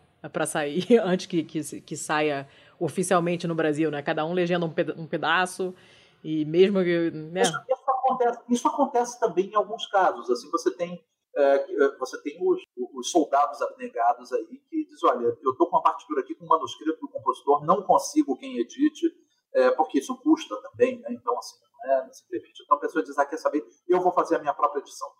Então ela senta ali, ela mesma tem um softwarezinho em casa, e ela senta, faz o trabalho todo e tal. Isso é mais comum os compositores que vão fazer música de câmara, né? Então, eu disse, poxa, às vezes o manuscrito do compositor é tão ruim ou às vezes assim, a cópia da cópia da cópia da cópia já está tão já tá tão ilegível que ele diz, ah, quer saber, eu mesmo faço edição, ou pago alguém para fazer eu faço a revisão. Né? Então, então, às vezes tem esse, é, tem esse tipo de coisa. E aí isso é mais... E aí isso, é, você tem um pouco isso da, da série. Poxa, eu fiz, aí ele distribui umas coisas. Ah, eu tenho uma edição da obra tal e tal, aí você tem que ver, tem que tomar um cuidado também. Tem pessoas que fazem isso muito bem, tem outras que fazem sem, é, sem o mesmo cuidado e tudo. Então, é, é, é, tudo muito artesanal ainda. Então, mas isso, é, mas uhum. isso é em todo lado. É um pouco mais aqui, porque a gente não tem as editoras funcionando né, outros países onde que são pouquíssimos hoje. Mas onde você tem editoras funcionando, isso ainda tem um pouco. É, a coisa ainda pode funcionar um pouco, de forma um pouco diferente. É, Gustavo, antes você tinha falado pra gente ali sobre é, que curiosamente tinha, tinha peça pra cacete de piano no Brasil. Isso. E isso tem alguma razão de ter acontecido? Assim, é, é porque era mais fácil? Tem, tem alguma história cultural? Por que, que isso aconteceu? Era uma música de salão mesmo, e era um bom, vamos dizer, eram, eram bons hábitos sociais, né? tocar e ouvir piano. Então você lembra, a gente sempre é, lê histórias, né? No século as moças prendadas estudavam piano, né? a parte tinha que falar francês, tinha que tocar piano, e etc. E é muito. É, você vê coisas assim, é, por exemplo, um negócio que eu reli há pouco tempo, que era o, o, o, o Basílio, chamou muita atenção, por exemplo, é, como, como que os personagens todos tocam piano. Então alguém tem, olha, saiu uma música nova, saiu uma área do, do, de alguém de uma ópera, aí você vê a Luísa tocando, Basílio tocando, né, e cada personagem chega, toca uma peça, então as pessoas se reúnem, tem um pequeno sarau ali, um canta, o outro toca, etc. Então é um pouco de hábito disso. No Brasil você tinha muito isso. E você tem uma fronteira, você tem uma produção enorme. É... Você tem uma fronteira enorme de uma música que não está muito num lado nem no outro, mas é uma música de caráter mais. que hoje está no popular, mas hoje a gente vai chamar de um pouco do instrumental, que é quase mais sofisticado, porque é um instrumental mais. Um instrumental que está todo anotado. Né? Então você tem aí, você tem o, o, o, grande nome disso é o Ernesto Nazaré. Né? Então, aí já mais, mais conhecido, que era, né? enfim, que foi um desses é, pianistas de cinema, ele era pianista de, de, é, de loja também, né? e tudo, e era um grande pianista, produtor, tudo. Então, ele deixou uma quantidade, nossa, mais de 200 peças, né? Então, mas assim, eram, eram choros, polcas, tangos, etc. Eram peças de, de, de corte mais popular, mas todas muito compostas, todas as notinhas, tudo ali no lugar, tudo, né? é, tudo pronto. Com a partitura editada, você leva e você compra uma música de, de Ernesto Nazaré. Levava e você tinha dezenas desses compositores nessa época. E é uma, uma tradução de piano riquíssima. Tem um pesquisador aqui de Brasília, o, o Alexandre Dias, que montou no braço o Instituto Piano Brasileiro. E ele a vida dele é caçar esses acervos, é recuperar a memória desses compositores. É um trabalho muito interessante que ele faz, justamente dessa turma toda. Então, do, do é, de gente que escreveu, produziu para piano nessa época. E, e, é uma música com sabor. E aí, enfim, isso daí acabou também os compositores, seja compositores clássicos, de, seja lá o que for, é, se, se apropriaram disso. Vários deles eram excelentes pianistas. E eles mesmo produziram quantidades também cavalares de música para piano, porque era ah, estudar piano, nas escolas, você tinha o curso técnico de piano nos conservatórios, né, nas escolas de música, e você tinha o curso, o curso mais rico, as pessoas estudavam, quando você tinha, você tinha um repertório, você tinha repertório, muitos compositores escreveram muita peça para criança, que está começando a aprender, começando a aprender música, peças mais fáceis para as crianças tocarem, tudo. Então, é um repertório que esse, então, é, esse então é monstruoso. Né? É um pouco mais fácil de você recuperar em termos, é, porque, em tese, você só precisa convencer uma pessoa para que esse repertório volte a, a volte a viver. Né? Uhum. Então, botou na mão de um pianista, ele gostou, a peça está tá no circuito de novo. Né? Para as uhum. outras coisas é que é mais complicado, mas, mas, enfim, essa é um pouco a, essa é um pouco a história e por que que também é, vários compositores aí, você tem Francisco Miguel Camargo Guarnieri, né? Lourenço Fernandes, essa turma escreveu é, centenas de peças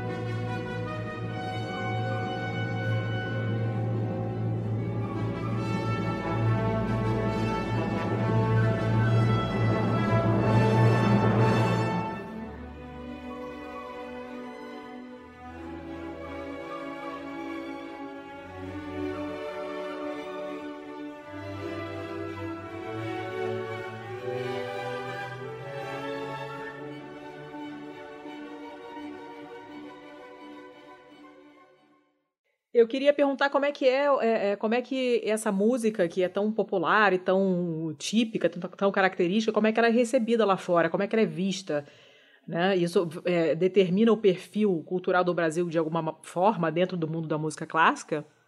Olha, é, primeiro, qual é o perfil do Brasil no, no campo da música clássica? Né? Nenhum, tá? Nenhum. Injustamente. Aí é que vem a, aí é que vem a outra história mas não se conhece. E aí não se conhece por dois motivos. Porque não tem nem gravação nem partitura circulando. Como é que você vai programar isso? Como é que as pessoas vão ouvir? Se você não tem uma gravação que outras pessoas possam ouvir, se você não tem como fazer essa partitura chegar a um músico para tocar, essa música vai continuar desconhecida para sempre. É isso. Uhum. Então, muito do projeto que a gente elaborou é um pouco isso. Olha, tem uma área importante, aí a gente aí vem aquele negócio, poxa, por que investir nisso? Porque é bom. Porque é bom, porque conta uma história interessante do, do Brasil. É uma dimensão é, muito interessante, muito rica da nossa produção cultural que está desconhecida.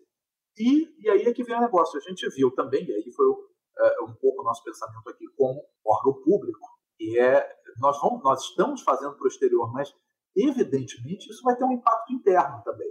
Né? Então, sim, produzir sim. essas coisas, levantar, editar para divulgar fora, para fazer isso é, ficar conhecido fora, a gente vai acabar fazendo é, isso ficar conhecido dentro. E é um, é, vamos dizer, esse é um efeito colateral calculado e desejado desse projeto. Né? Uhum. Até porque a gente é, está fazendo esse projeto envolvendo, é, envolvendo instituições nacionais. Então, é, envolvendo orquestras brasileiras que vão tocar esse repertório. Se elas vão tocar esse repertório, o público dessa orquestra vai ouvir esse, é, vai ouvir essas obras e vai, e, e, e vai conhecer. É, tem uma coisa também para. Existe uma. É, tem um lado bom, assim, nesse meio, existe sim uma ideia geral de que é preciso, de que é preciso batalhar pela música brasileira. Então nem sempre é possível, não se chega a, a não se chega sempre a tocar, a programar e tudo, quer dizer, individualmente as pessoas fazem isso. Né? É, então, assim, um pianista sempre bota uma peça brasileira no programa e tal. Que as orquestras é, toquem, as orquestras tocaram muita música brasileira no passado. Né? Em algum momento, eu, aí eu não sei exatamente datas e etc., período, mas houve um momento que tinha cota de conteúdo nacional, concerto uhum. de orquestra. Né? Então você tinha, no, no, tempo, você tinha a, Sinfônica Nacional, que era ligada à Rádio MEC, que era orquestra de rádio no modelo né, e era uma orquestra que basicamente só tocava música brasileira. Então ela estreava uh, composições brasileiras assim, composição da semana, entendeu? Era, era um volume muito grande de coisas. Você fazia isso, caiu de repente de moda. Também em vários momentos você tinha uma, é, mas ao mesmo tempo que você tinha esse movimento, você tinha é, outros círculos com resistência, porque você tinha também um, um determinado grupo que olhava aquilo meio de, meio de má vontade, porque enfim, isso sempre houve. Você tem os, os círculos mais conservadores, por exemplo, isso pegando lá no começo do século, é, século XX, no caso, né? Alberto Nepomuceno, quando era diretor do Instituto Nacional de Música, hoje Escola de Música da FRJ, é, tentou implantar o canto em português é, uhum. que não fazia sentido, que não tem pátria um povo que não canta em sua língua. A resistência, é, a resistência foi eh, geral, porque o português não é uma língua adequada para o canto. Então, canto lírico só em italiano, francês, italiano, francês, alemão, acabou. Português nem pensar, isso não, português não é uma língua adequada para isso. Então, ele batalhou, ele acabou escrevendo toda a produção dele, a partir de determinado momento, toda, é, de canções, obras, todo contexto em português, mas isso durou durante muito tempo, até os anos 20, ainda se fazia ópera em italiano no Brasil. É, ao cúmulo de uma ópera brasileira, acho que foi Malazarte, do Lourenço Fernandes, em 1941. A ópera foi escrita em português, mas para ser estreada no Teatro Municipal do Rio, teve que ser traduzida para o italiano. Olha! Que sensacional. É, o, o Nepomuceno, ele era bastante nacionalista, né? Ele, talvez ele tenha sido o primeiro que, que colocou esse negócio de tentar criar uma identificação nacional e de criar mitos nacionais a partir do. De querer fazer uma música brasileira, assim, o que, que é a música isso, brasileira? Isso, de, tra de trazer um negócio intrinsecamente brasileiro. E até é isso que eu queria te perguntar, aproveitando que você tem uma, uma noção de composição e tal, se é muito de, de romantização, se é muito de ufanismo e tal, ou se realmente a música brasileira tem alguma sonoridade que deixa ela como característica de ouvir e dizer, hum, isso daqui é brasileiro. Tem. E é só que a gente vai conseguir montar isso é, é, à medida que a gente descobrir melhor esse repertório. Mas você tem uma tradição que é muito característica. Você tem é, você tem alguns elementos que são muito característicos da música brasileira. Evidentemente, assim, aqueles que tem uma figura que é básica para nessa história toda, que é o Mário de Andrade, uhum. e é a, que é meio que o, o divisor de águas na história da música no Brasil. Né? Que é outra coisa assim que é, todo mundo passa pelo, é, passa pelo segundo grau, Semana de Arte Moderna, aquela coisa toda, né? Então, é, Mário de Andrade, Macunaíma, etc., mas é, é, não muita gente fora da área de música sabe que, é, sabe que o próprio Mário era músico. Olha, eu, eu não sabia. Eu não sabia. Você é a torcida do Flamengo, do Corinthians, etc. Todo mas, é, mas é sério, o Mário ganhou a, a vida dele, é, ganhou a vida dele como músico. Quem pagou Caramba. as contas dele foi a música. Ele era professor de, de, é, de estética, de história da música no Conservatório é, Musical de São Paulo. É, então ele terminou a formação dele de. Ele começou a estudar música, desculpa, é, antes mesmo de escrever os primeiros contos. Quando ele. Quer dizer, ele já era professor do conservatório, né, é, professor de piano. Ele era professor de piano. Ele mesmo deixou, enfim, por, por, por problemas pessoais, ele desenvolveu uma, uma, um tremor nas mãos que, que o impediu de continuar tocando, mas ele era professor de piano em determinado momento. Né? É, com a Semana de Arte Moderna, com aquela, né? é, com aquela revolução toda, a, a, as boas famílias de São Paulo tiraram suas filhas né, daquele professor subversivo e etc. Né? Que não podia, podia ensinar música para suas filhas. Mas Doutrinador! Ganhou, ganhou vida como professor de piano, como escreveu muita coisa sobre música. Escreveu é, livros teóricos, até ensaios teóricos sobre. Olha sobre só, cara, que coisa desconhecida. Tem os aspectos da música brasileira, tem enfim, uma quantidade. Escreveu centenas e centenas de, de, de, de, colunas e críticas musicais e, e, etc. Né? Um livro de história da música, tudo na, tudo na mão dele. E é uma figura fundamental para entender o que aconteceu ali nesse momento, porque ele, ele viu o primeiro movimento acontecendo ali nessa virada de século e tudo. o Mário é de 1893, então ele entra no conservatório em 1911. Então, quer dizer, nessa década de 10 aí, né, 10, comecinho de 20 aí com a Semana de Arte Moderna, ele começa a se interessar, enfim, se aprofundar em um conhecimento muito abrangente de música e música moderna para a época, né, a música do, do tempo dele. Uhum. É, e ele começa a fazer uma digressão sobre o que era, é, sobre o que seria a música brasileira dentro daquele esforço modernista todo de de definir uma identidade nacional brasileira. É, o que, que é o que, que é o Brasil, o que, que é ser brasileiro, o que, que é uma arte brasileira, o que, que é tudo isso. É uma preocupação geral do, do, dos modernistas. E ele joga isso para a música. E é nesse momento que ele diz: olha, a música brasileira só vai. É, a gente só vai chegar à conclusão do que é a música brasileira com o estudo do folclore. E aí a coisa deu certo até um determinado ponto. O problema é que Mário morreu em 45, antes de ver a obra toda concluída, porque ele expunha que é o seguinte: os compositores têm que estudar o folclore, têm que absorver o folclore, né, as expressões típicas, populares da, da, música, nesse ensaio sobre a música brasileira, que ele escreve em 1928, que é o mesmo ano da publicação do Macunaíma, ele bota um anexo, ele, ele, ele, um anexo com 122 melodias que ele, é, que ele coletou ao longo da década de 20. Né? Então, como exemplos, né, sugestões de, de de melodias para estudo dos compositores, para que eles peguem as características das melodias brasileiras, etc. E, tal. e ele diz, olha, é, evidentemente que o compositor brasileiro não vai ficar num folclorismo básico de repetir, de reproduzir, mas isso é uma fase necessária. Então, a gente vai passar por isso, vai absorver e um dia essa música vai ser, é, vai ser naturalmente brasileira toda música que for composta no Brasil vai ser naturalmente brasileira, né, já, com esse, já com esse caldo absorvido, com as influências absorvidas. Então você não precisa escrever uma coisa com um determinado ritmo para que aquilo seja caracterizado como brasileiro. Naquela época você vê muito isso, porque ele teve compositores que ele acompanhou de perto. Assim, o maior discípulo dele talvez tenha sido Camargo Guarnieri. E esse sim, ele pegou, quando ele escreveu o, o, o ensaio em 28, o Guarnieri tinha 21 anos, estava começando a, a, a, carreira, então ele meio que pegou o Guarnieri pelo braço e transformou em meio que cobaia dele. E o Guarnieri, então, durante muito tempo foi, é, foi, foi virou esse símbolo desse nacionalismo andradiano. Né? É, depois houve uma, uma, vamos dizer, uma ruptura nos anos, na, nos anos 40 para 50 aí, entre os, os nacionalistas e os, uh, aspas, vanguardistas tudo. O Guarnieri ficou até o, até o final nisso, mas o Guarnieri talvez tenha completado o projeto do, do Mário de Andrade, porque ele depois ele foi abandonando aquele, aquela coisa folclórica mais evidente, mais evidente, começou a fazer uma música e ainda assim você ouve determinadas coisas e diz isso aqui é brasileiro, mas por quê? É não, não é o ritmo, é uma coisa que eu não sei o que, que é. Esse é o ponto. É, como você ouve determinadas coisas de Vila Lobos também, ali, Vila Lobos é um caso muito único na, na história da música brasileira. Assim, ele não tem é, ele não tem antecessores, não tem sucessores. Ele é único e ele criou uma sombra geral.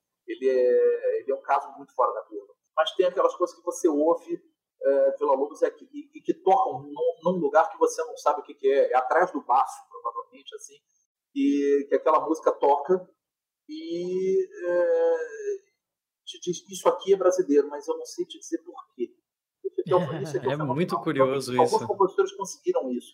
E justamente por a gente ter essa capacidade de avaliação dessa música, que é difícil a gente, a gente dizer essa é a característica. Essa é a característica. O que a gente pode dizer, sim, essa música é diferente das outras. Isso objetivamente. Né? E aí a gente tem que deixar, tem que apresentar essa música para os outros para que eles digam o que, que eles veem, o que, que é o diferente, o que, que, é, o que, que são aquelas características que chamam a atenção. Ah, é que nem quando a gente vê brasileiro no exterior, né? Você vê de longe, e aí se a pessoa perguntar por quê, como é que você sabe que é brasileiro? Você fala, cara, não, não, sei, mas eu tenho certeza absoluta. Aí você chega perto, a pessoa está falando português. né? É, é, eu faço essa, a gente faz esse exercício quando a gente viaja sempre. Meu, meu marido já aprendeu a, a, reconhecer, meu marido é italiano, e ele já aprendeu a reconhecer. Ele fica ali, aquele ali tem cara de brasileiro. Aí a gente fica meio que no bingo, assim, né?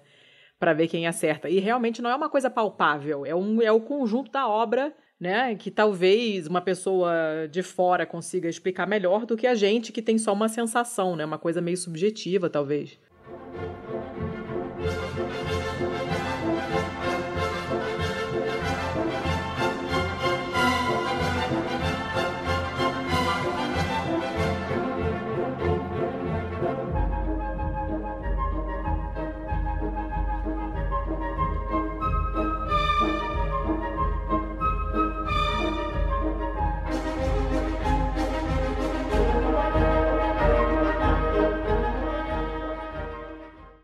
É, eu queria fazer uma última pergunta, Gustavo, para a gente já se encaminhar para o final, porque já estamos conversando há mó tempão e tá, eu tô de boca aberta assim, com a quantidade de coisa que a gente não sabia, mas a gente precisa né, liberar a pessoa em algum momento, não dá para a gente sequestrar ah, todos os convidados. Mas assim, é, isso daí é um problema de, isso daí é um problema de vocês que querem acabar.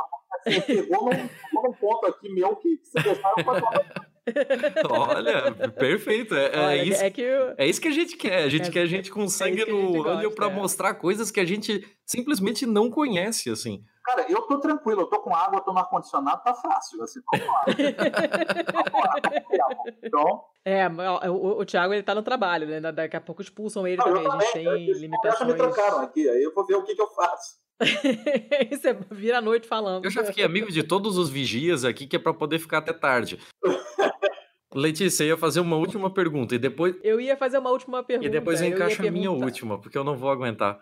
Tá, tá bom. A minha pergunta é o que frutos que esse projeto tá dando do Brasil em concerto? Como é que é a recepção e, e, e, e que, no que que tá resultando isso? Você tem aumentado o interesse do pessoal de fora sobre a nossa música também, né? Sim, sim, sim. Tá começando, tá? A gente tá começando a fazer alguma, alguma coisa. Então, assim, a gente conseguiu botar a gente teve um volume é, de, de, gravações lançado no mercado internacional justamente com obras do, do Nepomuceno.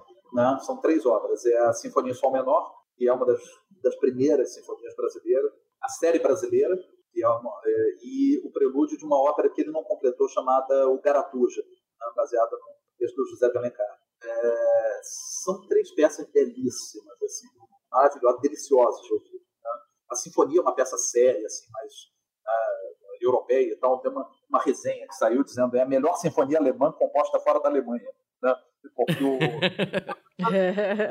o que faz sentido porque o, o, aliás nem fora eh, nem fora da Alemanha, composta por um não alemão, porque o Nepomuceno compôs na Alemanha quando ele estava estudando lá. Aí você tem a série brasileira que tem uma coisa interessante, que é a, é a primeira peça que usa um reco-reco na orquestra. Ai, que Caramba. coisa fantástica! Então são, é uma peça em quatro movimentos, assim, é Alvorada na Serra, Intermezzo, Sexta na Rede e Batuque. Aí no Batuque ele bota um, um recorrer. A Sexta na Rede, o, o, o Nepomuceno era cearense.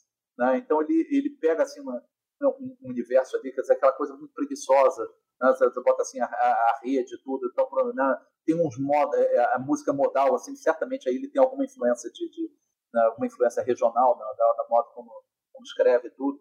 Né? É, e aí você ouve num determinado momento, quer dizer, você, você ouve a rede balançando, assim, até vai para um lado, vai para o outro, música não anda muito de lugar, de repente passa um mosquito, entendeu? Assim, você vê que é, é muito, muito, muito, muito, muito legal. o Batuque depois é um. É, o Batuque é uma peça de, de, de, uma peça brilhante de exibição, assim tal. E o prelúdio da ópera, assim, só, só diz que assim, é uma pena que ele não tenha que ele não tenha completado a ópera, porque se a abertura era aquilo, imagina, sem ópera ia ser uma delícia. Então, é, é assim que ele queria que fosse uma ópera com, com temas populares, assim, com, com ritmos populares, machixe, coisas do gênero, assim, era, era bem, bem interessante. Cara, as resenhas, né, as críticas que saíram desse, desse primeiro lançamento no exterior, cara, botando tudo nas alturas. Nas alturas, assim, gente, assim, olha, é, sim, certas coisas não são originais, caramba, isso é boa música, assim, é, é né? E, e, boa música de um lugar que a gente não imaginava. E assim, se isso é o começo, então vamos esperar o resto, porque promete. Né? Então, assim, foi, foi bom.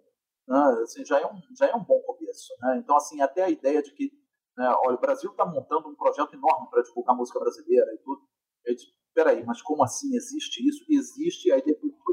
Mas aí veio, aquele negócio veio uma coisa toda estruturada, né, de, assim, olha, uma pesquisa grande de, de repertório e, e, tudo que está sendo feito e de várias épocas e, e tudo mais.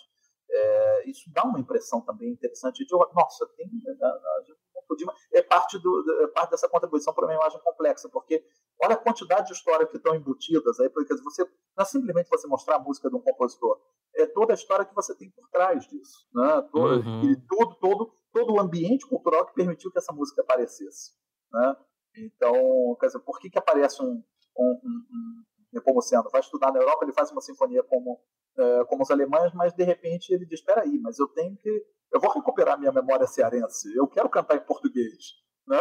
Porque eu volto para o Brasil e eu vejo todo mundo cantando ópera italiana e fazendo, né, etc. É isso que a gente quer. Né? E, olha, eu fazer um batuque e lá pelas tantas o que vai cair bem aqui é um recorreco. Para botar um tempero aqui, etc. Como é que faz? Bota. Né? Então, é, é, quer dizer, olha, então, quer dizer, olha o momento de como que essa música conta esse momento de, de, de, de transição cultural, como que a, a, a, etapa seguinte, a geração nacionalista, vai contar um outro momento e as gerações, as anteriores, as seguintes, compositores coloniais, contam uma determinada história e etc. Então, como, como que cada obra dessas tem uma, uma quantidade de, de, de, de dados sobre a história do Brasil, sobre o ambiente cultural, sobre a sociedade brasileira embutidos. Né? É, é, é então, é, eles trazem muito dessa, dessa complexidade a reboque. Caramba, não, é maravilhoso, sensacional. É, eu, eu só quero te fazer uma pergunta que é muito curiosidade minha mesmo. É, a ah. gente ouviu algumas histórias de que o Dom Pedro I, ele também era compositor clássico. Sim, sim, sim. sim. E a pergunta é, ele era um bom compositor?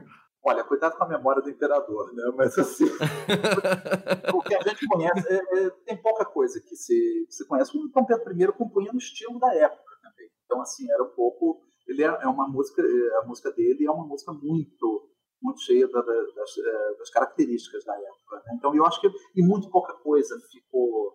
É, também é outro assim que precisaria, né? a gente precisaria fazer um levantamento da, da, da produção dele. Assim, a gente conhece é, conhece poucas coisas. A mais conhecida é o hino da independência, né? O, uhum. então, que, que, é dele e tudo, mas você tem umas outras obras aí, poucas assim. É, em algum momento se fez aí um registro de umas, é, de umas obras é, assim, para obras sacras, para cor e orquestra e tudo.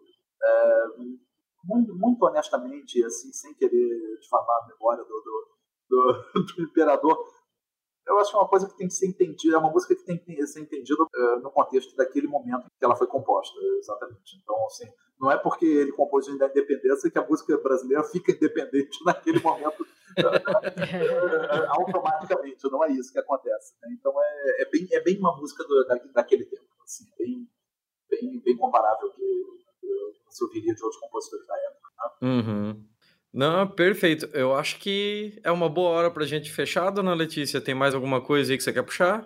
Ah, eu ficaria puxando aqui até semana que vem, mas, né, sequestro ainda não é, ainda é contra a lei, então vamos, vamos liberar o Gustavo. Agora, espera o seguinte... E vamos embora. Né?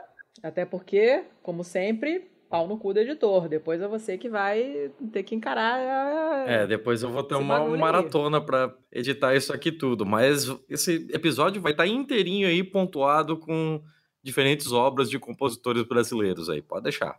É, não, isso é, isso é bom. Acho que era, que era importante dar, essa, dar, uma, dar umas ideias aí de alguns, de alguns compositores, alguns, Ah, pode mandar, manda a sua listinha aí que depois o Thiago transforma na magia da edição. Maravilha. Ah, sim, agora é a hora para isso. Assim, a gente pode até utilizar, que é, agora nós estamos encaminhando para o último bloco aqui, né, que é a balada do pistoleiro, onde a gente solicita que todo mundo aí dê as suas contribuições enquanto a gente levanta aqui umas dicas culturais. Então, nada mais apropriado para esse episódio do que como dicas culturais colocar a música clássica, música sinfônica, erudita, como preferir brasileira. Fica à vontade, Gustavo. Pode mandar o que você quiser aí, que o que eu achar eu vou colocando no episódio.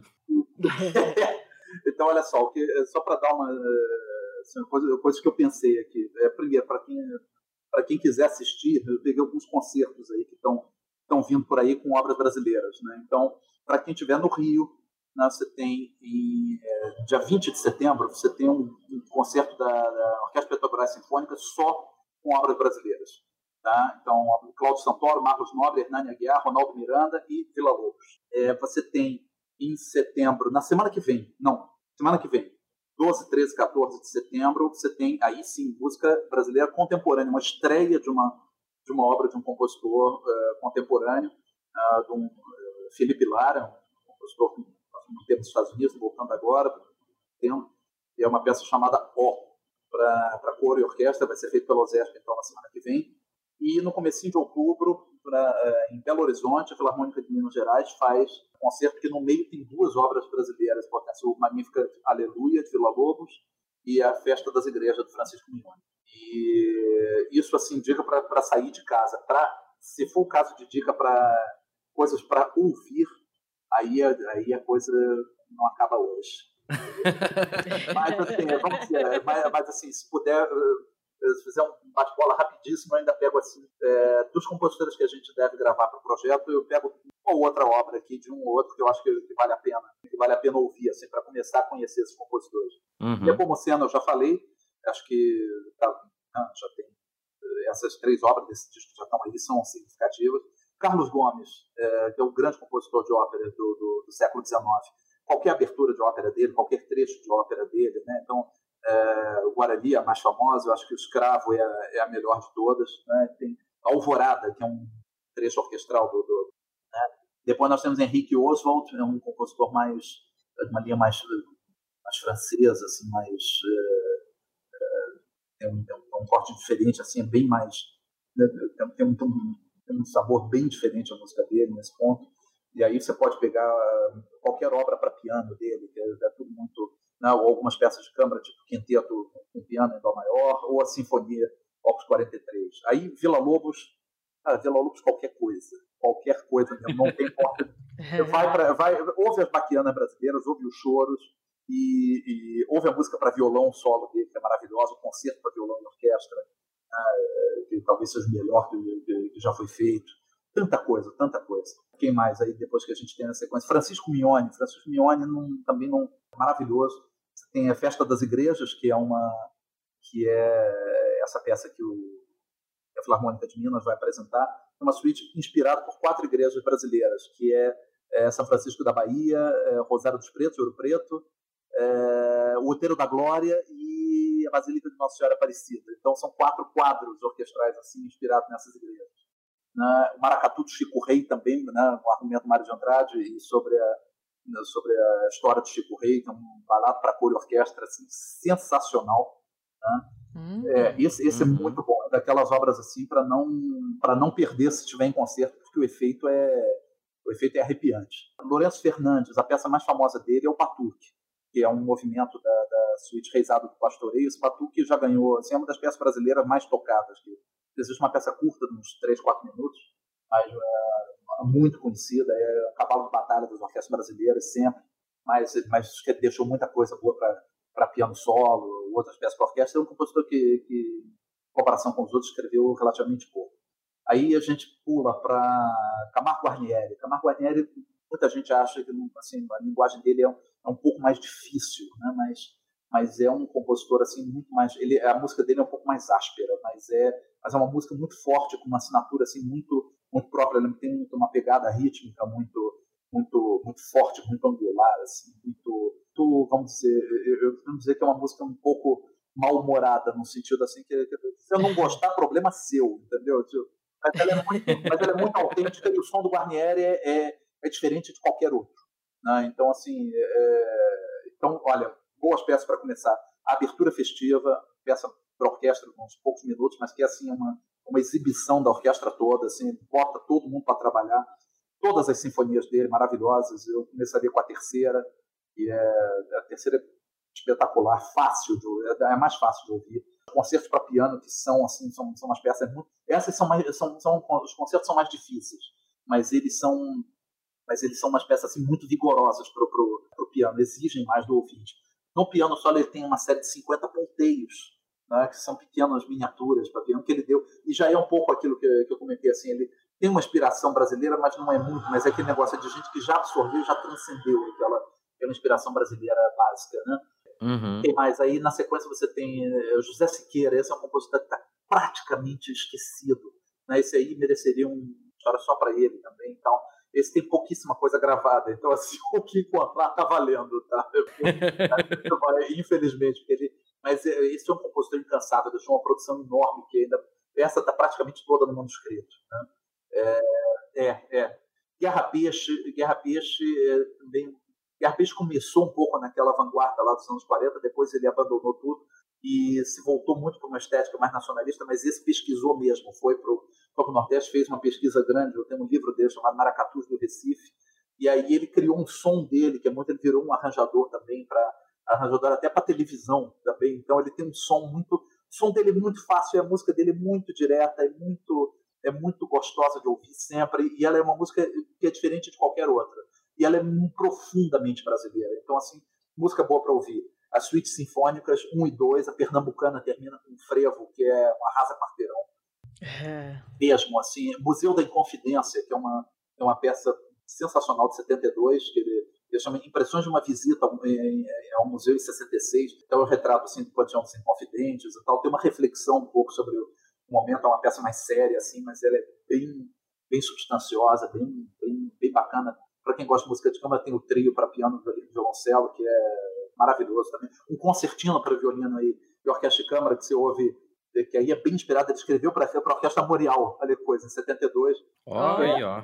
Aqui nesse, aqui nesse podcast a gente não dá ponto sem nó, assim, a gente sempre acaba, um, um, episódio que a gente faz sempre referencia algum outro que já foi feito. Pois é, então assim, nesse, nesse momento, quer dizer, o, o concerto do, esse concertino para violino do Guarnieri é, é, maravilhoso, porque ele, ele puxa muito esses, esses sons harmoniosos. O segundo movimento é o violino quase sozinho, você vê um som de rabeca que emenda depois com as flautas lá, é como se entrasse a banda de pífano no meio do caminho, sabe? Ele joga essa essas coisas. Ai, gente, coisa é, o Camargo Guarnieri tem no mesmo ano também para a Orquestra Armorial é, um concerto para cordas e percussão que é sensacional. É uma outra estética diferente do, do Guerra Peixe.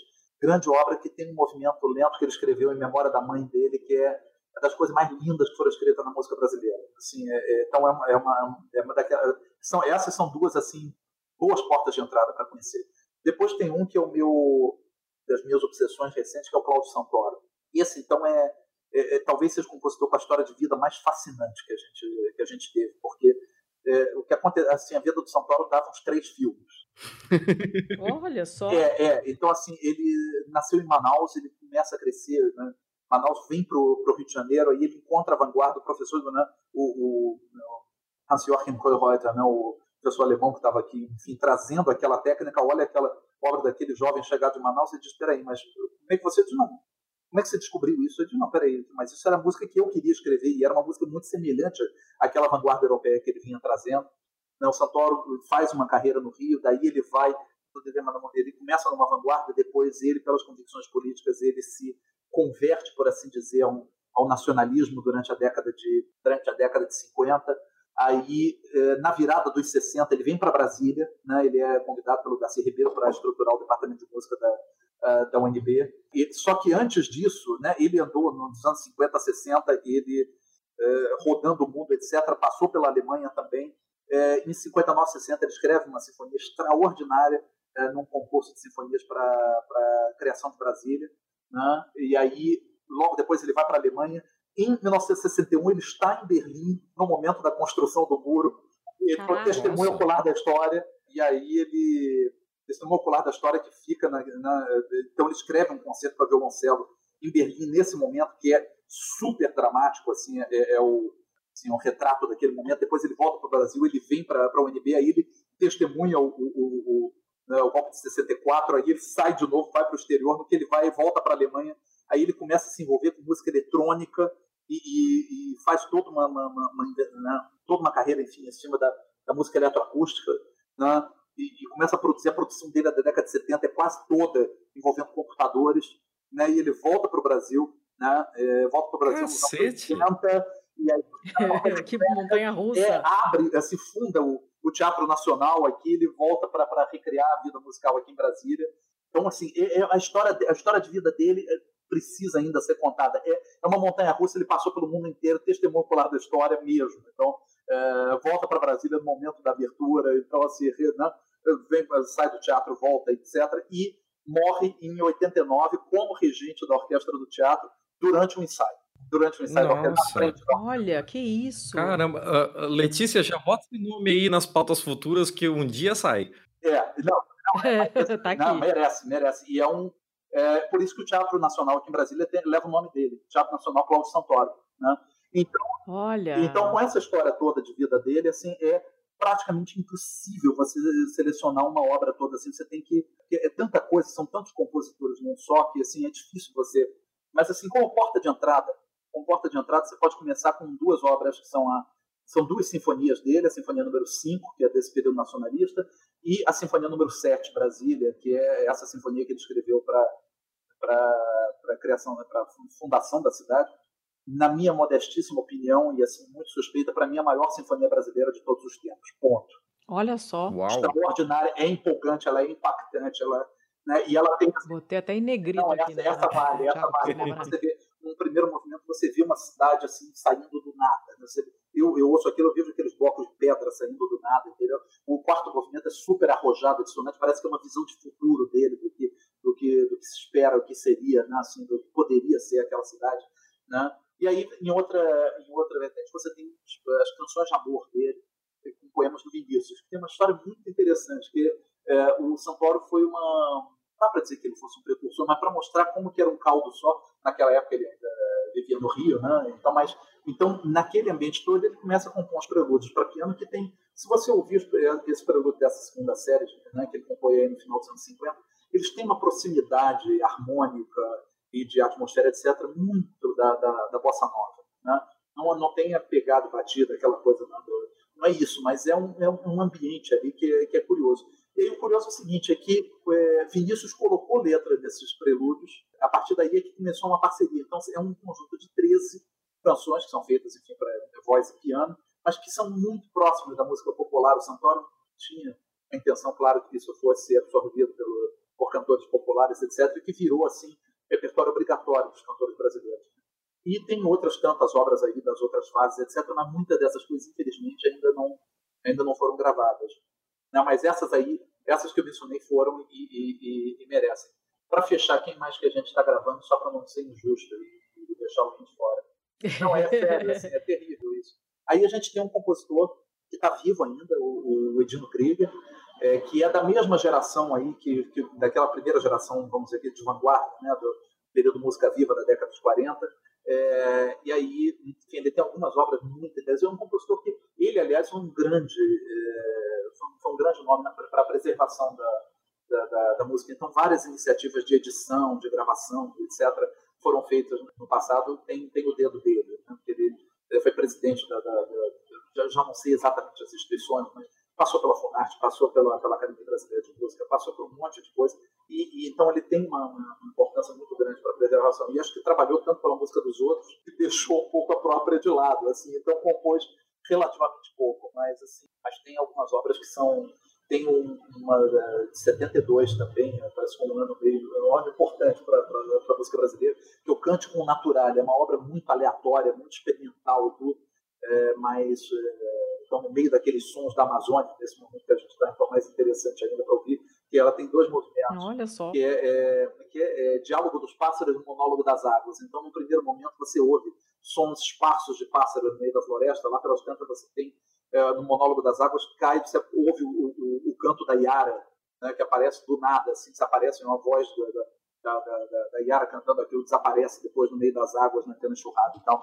E, enfim, é, é, é, a peça que eu acho que, é, é, é assim, para conhecer o Edilson tem que ser isso. E depois no Almeida Prado, que é um esse, esse já falecido também, mas uma geração seguinte, e que foi um monstro da, da, da, da composição contemporânea. Assim, esse então tem uma a produção dele já é um, tem um pouco de tudo, mas assim ele tem dois polos assim muito influenciados pela pela natureza e por um, um, um misticismo religioso e tal assim um, parece que ele é, é um, muito religioso, né, muito espiritualizado e até uma abordagem na natureza também assim muito, é, então não é uma música é, muito. Então é uma música sempre muito transcendental assim nas sonoridades, é muita pesquisa de som e tudo muito. Né? Então ele tem uma série de peças para piano que são as Cartas Celestes, é, são peças. Nossa, que nome! É, é, é porque parece que eu estou tentando lembrar agora da história, mas eu acho que foi, se eu não me engano, foi comendo o Planetário de São Paulo ou alguma coisa assim, justamente uma exposição. Então, então era uma música que, onde que ele escreveu inspirada num, justamente em mapas celestes, né? Então, são vários. Então, os movimentos dessas peças são constelações e tal. Então, são blocos de som. São... Então, eu, o uso do piano ali completamente experimental e é um, são peças assim, de grau de dificuldade técnica altíssimo. Mas assistir, assistir essas peças em concerto é um negócio hipnótico. Assim, você ouve aquilo e aquilo te leva para um, um ambiente ali, leva para o meio das constelações, pelo tanto que ele, ele pesquisa do, do, dos sons que ele, é possíveis do piano. Né? Então tem isso aí. Agora, do, do ponto de vista religioso dele, ele vai. É, tem tanto a, a, a, missa que ele escreve, muita coisa de música de, de inspiração católica mesmo, mas ele vai para o outro lado. Ele tem, uma, uma, relação também com, com, as origens judaicas. Então, passou um tempo em Israel, escreveu obras inspiradas em Jerusalém, cartas de Jerusalém, obras em, é, com texto em hebraico, outras. Ao mesmo tempo, o, o, o tradição afro-brasileira, então ele tem uma Sinfonia dos Orixás também, que é, que é espetacular, tem umas sonatas para piano inspirados em temas afro-brasileiros. Nossa, que coisa é, eclética. É, é eclético, mas assim, mas é todo esse conteúdo místico, de qualquer maneira. Né? Quer dizer, a, a, essa expressão, né, tudo que, né, todas as expressões da espiritualidade são, são muito fortes na, na, na obra dele. Né? Uhum. Então, Tem um pano de fundo comum, né? É, exatamente. Então, isso é só para assim, dar uma para dar uma, uma relação assim, dos compositores que a gente está gravando para o projeto fora, os que a gente deixou de fora né? Caramba! Do, do, período colonial. Ah, mas já é uma, é, uma, é, uma, é uma lista de respeito. O pessoal vai ter trabalho para achar essas coisas aqui. O Thiago vai. Não, o Thiago vai se divertir nessa, nessa, nessa edição procurando procurando as, as, músicas, vai sair uma parada legal, acho que o pessoal vai gostar. O nosso episódio de Armorial saiu super bem recheado, assim, do ponto de vista de, de vírgulas sonoras, e esse aqui vai pelo mesmo caminho, É, o bom né? é que o Gustavo me deu bastante, bastante opção, então eu vou ter para onde ir. De fome eu não morro. Não, não, e, e, e, pode deixar que eu ajudo também, assim, olha, pega isso, pega esse momento, pega aquele outro, à vontade, assim, também dou as ordens, tá uhum. bom? Perfeito. Eu vou, eu vou deixar aqui a minha dica. Pô, eu, eu não vou dar uma dica, né? Não vou passar essa vergonha na frente do Gustavo que trouxe aqui um caminhão de coisa pra gente, né? eu não, vou dar. Começaram dizendo, olha, não, não conhece um. É, quem pode dizer é, o nome aí de outros compositores da Uruguai? Então toma uma dúzia logo numa vez aí, guarda e vai colocando e, vai morrendo. Tem música aí para ouvir para os próximos anos. Então vai estar feito para mais. É verdade, é verdade. Ah, com certeza, com certeza. Eu vou dar quatro dicas aqui. Elas, claro oh, que, que abundância. É, claro que tem a ver uma coisa com a outra, né? Mas o negócio é o seguinte: eu sempre procuro dar uma dica dentro do que a gente tá fazendo o tema, né? Então eu vou dar como dica os capítulos 15, 16, 17 e 18 do podcast A História do Brasil nas Ruas de Paris. Esse podcast foi feito pelo pessoal da Rádio França Internacional, da RFI, e eles pegaram vários acontecimentos da história do Brasil que foram influenciados por outros acontecimentos que rolaram em Paris. Justamente. É uma delícia esse Justamente para fazer a conexão entre, entre as duas coisas, né? Então você tem episódios lá de ah, quando o Dom Pedro II ficou em exílio em Paris depois de, depois de ter acabado o Império do Brasil, de quando o Dom Pedro I foi para lá para apresentar a sua música. Inclusive, eu também vou colocar esse. Pode colocar mais um aí na, é. na conta. Esse eu já coloquei, já tinha colocado antes. Ah, no, então beleza. Os links relacionados ao episódio. Então, e os episódios. Por que os episódios 15, 16, 17, 18? Porque os quatro episódios são sobre Vila Lobos. Ah. E determinados é, momentos diferentes da história dele. O episódio 15 é de como ele chegou a Paris e as dificuldades que ele teve na primeira viagem dele para a França. O episódio 16 é sobre uma história de um dia que ele quase foi às vias de fato com um poeta francês num, numa feijoada promovida pela Tarsila do Amaral é, por causa de uma divergência de estilo musical com o poeta. O episódio 17. O episódio 17 é sobre uma apresentação que ocorreu em 1927 do Vila Lobos em Paris com os choros número 10. E o episódio 18 é sobre as baquianas e como elas foram recebidas pela crítica parisiense. Então, tá fechado, tá fechada a amarração com o nosso tema de hoje. Dona Letícia, o que, que você manda? Eu mando, como sempre, uma dica que não tem absolutamente nada a ver com o assunto do episódio, porque é o que eu sei fazer. É, e eu vou dar uma série que o pessoal estava comentando já há bastante tempo, eu estava meio relutante para ver, porque eu não estava entendendo o que, que era, é, que é The Marvelous Mrs. Maisel. É uma série da Amazon Prime Video, e eu. O primeiro episódio eu não entendi bem o que, que era, porque são. É uma história. É, como é que eu vou explicar? Ela tem tantas ramificações diferentes e tantas guinadas inesperadas que você realmente não, não, não prevê muito o que, que vai acontecer. É, as personagens são ridiculamente bem escritas, os diálogos são muito divertidos. O figurino é uma das coisas mais lindas que eu já vi na televisão. Tem uma parte de crítica social foda feita de maneira muito sutil e muito bem. Uh, é lindo, é uma série linda, as cores são lindas, as roupas são maravilhosas e, e os diálogos são ótimos, os personagens são fantásticas, você se apaixona por todos, porque todo mundo é interessante, é divertido, fala coisas que você ri, ou que você quer ouvir mais, e, e enfim, é extremamente divertido. É um retrato muito engraçado também da época dos anos 50, 60, né? Então, as comidas e as roupas, e o que, que as pessoas ouviam, e as cores de maquiagem, enfim. É muito interessante, a série é muito, muito bonita e tem uma trilha sonora também interessante. Todos os episódios começam com uma, uma musiquinha, uma letra que pode ou não ter a ver com algum aspecto do episódio, mas, é, enfim, é uma coisa muito. É, é, uma, é série muito gostosa de assistir. Sabe? É bem alto astral, então, para quem tá mega na merda e, e tal, é super aconselho. São poucos episódios, eu não sei quando sai a próxima temporada mas eu aconselho pra caramba, porque é um amorzinho, é muito, muito legal mesmo. Eu adorei, é uma coisa que você assiste e você fica feliz. Então, recomendo. Beleza.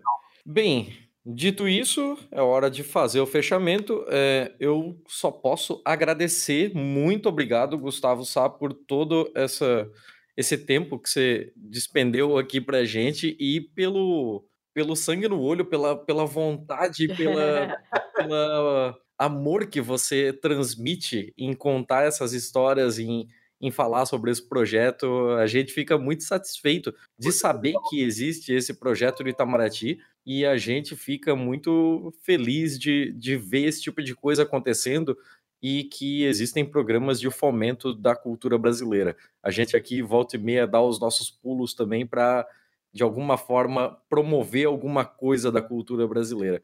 Então, pô, muito obrigado por esse tempo todo. E obrigado pelo convite. Faça os seus agradecimentos aí e também, se quiser passar algum, algum meio de, de a nossa audiência entrar em contato, para caso queira dicas, queira repassar alguma coisa, vai que alguém que ouviu isso daqui tem um manuscrito enfiado num baú, né? Ué, eu, eu, eu, acho que mais fácil é o seguinte, é, dá o canal direto aí para uh, é, para vocês, etc. Vamos, vamos, vamos fazendo por aí, vamos ver como é são as reações. E dependendo do que chegue aí, a gente está sempre, sempre aberto para essas coisas. Assim, quem, né, quem, quem, tiver mais curiosidade também, de tudo, quem descobrir alguma coisa, souber e tal, a gente está sempre, é, sempre aberto. Porque, afinal de contas, é que, é, como eu disse no começo, isso, é uma, isso, é, isso não é um, isso não é um objeto, isso é uma causa. Né? Assim, uhum. né? Correr atrás da música brasileira, a defesa da música brasileira é uma causa. Assim, né? Você faz muito por faz muito por amor. Então essas pessoas acabam se uh, acabam se encontrando, né? assim, de certa medida. Assim, quem, quem, conhece, quem quer descobrir, quem se, quem se interessa e tudo. Então espero que isso deixe de ser um, depois uma coisa muito uh, muito segmentada assim, quase de né, quase de confraria secreta como ela, como ela é hoje, né? Assim, que, que a gente começa a ouvir essas coisas assim com, com naturalidade, assim, tudo né, que isso comece a frequentar mesmo as salas de concerto, que saia das salas de concerto para outros lados, que isso né, assim, tem, tem tanto potencial, tem tanta coisa para ser descoberta, é, é, tanta coisa nossa que está contada nessa música que acho que todo mundo tinha que, tinha que conhecer, tinha que, tinha que ouvir. É aquela história, todo mundo diz, olha, você pode, você pode ler o que você quiser, etc. Mas primeiro você vai ler o seu Machado de Assis, depois você lê o que você quiser. Né? Você vai ter que conhecer isso, você vai ter que ver a sua Tarsila lá, depois você vê o que você quiser, etc. E a gente, a gente tem que aquele negócio, ah, mas é uma música clássica de meu amigo, é a sua. Vai ouvir primeiro, vai ouvir o Vila Lobos, vai ouvir o Santoro, vai ouvir o Guarnieri, e, e depois a gente conversa. Vai, não, vai ouvir essas coisas, depois, depois me diz se não tem. E aí, e aí vem a provocação que eu, que eu deixaria para fechar. É aquele negócio, eu sempre fiquei muito bronqueado com, é, com esses programas aí de clássicos para as multidões. Né? Assim, ah, ou então assim, amigos que chegam ah, eu não conheço nada de música clássica. Tá? Assim, o que, que eu posso ouvir? De, cara, depende do seu gosto. Assim, se dizer, eu não, não conheço nada de música popular. Assim, eu começo por onde? De, cara, não existe. né? então, por que, que você acha? É uma música que é composta há séculos no mundo todo. Assim, porque que, que você acha que tem uma, uma, uma única porta? Né? Então, você, você puxa, tem, assim, você gosta de uns, mais, uns compositores mais do que outros. E o que eu tenho feito com, sempre com pessoas que me procuram nisso, é, eu sempre testo é, a música brasileira, a música clássica brasileira como porta de entrada. E sempre funciona. Sempre. Olha, que legal. É aquilo, olha, por que, que a gente não faz? Você quer fazer, você quer apresentar a música, é, a música clássica para todo mundo, você quer né, é, popularizar, etc. Por que, que você vai tocar aquelas coisas que estão. É, é, sempre, você vai sempre, são sempre, é sempre o mesmo repertório, a mesma coisa, sempre a mesma coisa de. Gente, mas isso não funcionou, isso não atraiu, né? ou atrai em termos, mas assim, é, continua sendo uma coisa meio estereotipada. Então, tipo, por que, que você não toca determinadas coisas do, do repertório brasileiro, aquelas que vão chegar de alguma maneira? A pessoa vai ter uma curiosidade, gente, mas existe isso no Brasil? De repente ela descobre, ela vê uma orquestra funcionando, ela descobre uma orquestra funcionando é, pelas mãos, assim, por, por meio da obra de um compositor brasileiro. É muito mais legal. Olha, menos Vivaldi, mais. mais todos, os outros, mais todos os outros, mais todos os outros, assim. É, é, é isso é isso, assim, você vê, assim, determinado, você vê o tipo de reação, assim, em público que é, público que é completamente, mas assim, completamente, que às vezes vai ao, primeiro concerto, uma coisa assim, e você vê, você vê como é que o público reage às peças brasileiras, assim, não é por acaso, não é por acaso. Então, uhum. Vivaldi tem seu valor, claro que tem, senão não, não, eu continuaria tocando a música deles 300 anos depois, né? Uhum. Mas que tal a gente abrir com com a referência que as pessoas já têm. Né? Mesmo quando ela não é óbvia, mesmo que não, não precisa ter, ter um ritmo mais forte ou alguma coisa, uma coisa. Não. Mas é porque existe essa existe esse conteúdo, existe essa dimensão que é nossa, que a gente, só a gente sabe o que é. E é essa que pega. É essa que pega e, e, e puxa a gente. Então, é, fica a provocação aí para.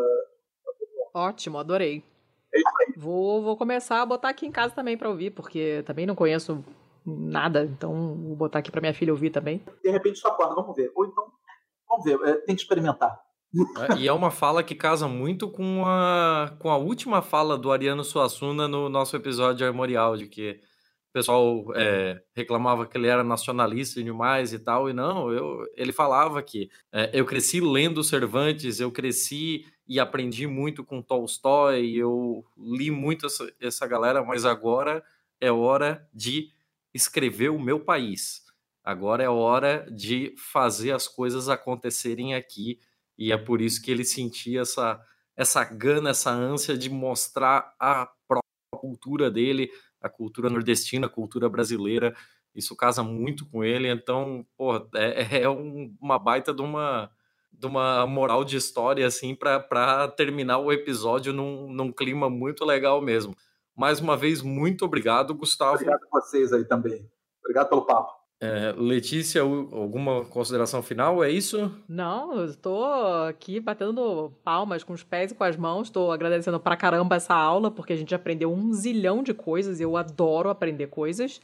Então eu tô super feliz. Esse episódio é bem a nossa cara mesmo. É uma coisa que as pessoas não, não nem sabem que existem, não prestam muita atenção. É bem o tipo de coisa que a gente gosta de fazer. O papo foi ótimo. Que bom que a gente conseguiu pegar você depois das férias para conseguir gravar. Que bom.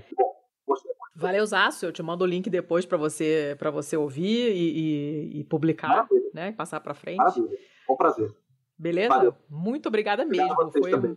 olha, vai ficar um puta do episódio. Vai mesmo. E uma última moral da história: você que está nos ouvindo, leia o Diário Oficial da União. Isso só foi possível porque eu li aquela tranqueira. então... A gente publica em tanto lugar e você foi encontrar isso só no Diário Oficial, pô. Não, fica, fica a dica aí. É, esse episódio aqui, como vários outros, só foi possível porque eu li o Diário Oficial da União. Então. Mas que bom, né? Então, quem diria, fomos parados de área oficial, é isso aí. pra alguma coisa serviu. Se você conhece alguém lá na, aí no, nos corredores de Brasília que trabalha, diga para essa pessoa que alguém leu o trabalho dela. Sabe aquele diário que você publicou na semana passada? Cara, fez o maior sucesso. Você... essa a publicação do Ministério das Minas e Energia, pô, nego foi uma loucura. tá bombando. ah, beleza, muito obrigado a todo mundo que nos aguentou durante todo esse tempo aqui e até o próximo programa. Tchau, tchau. Valeu. Tchau, tchau.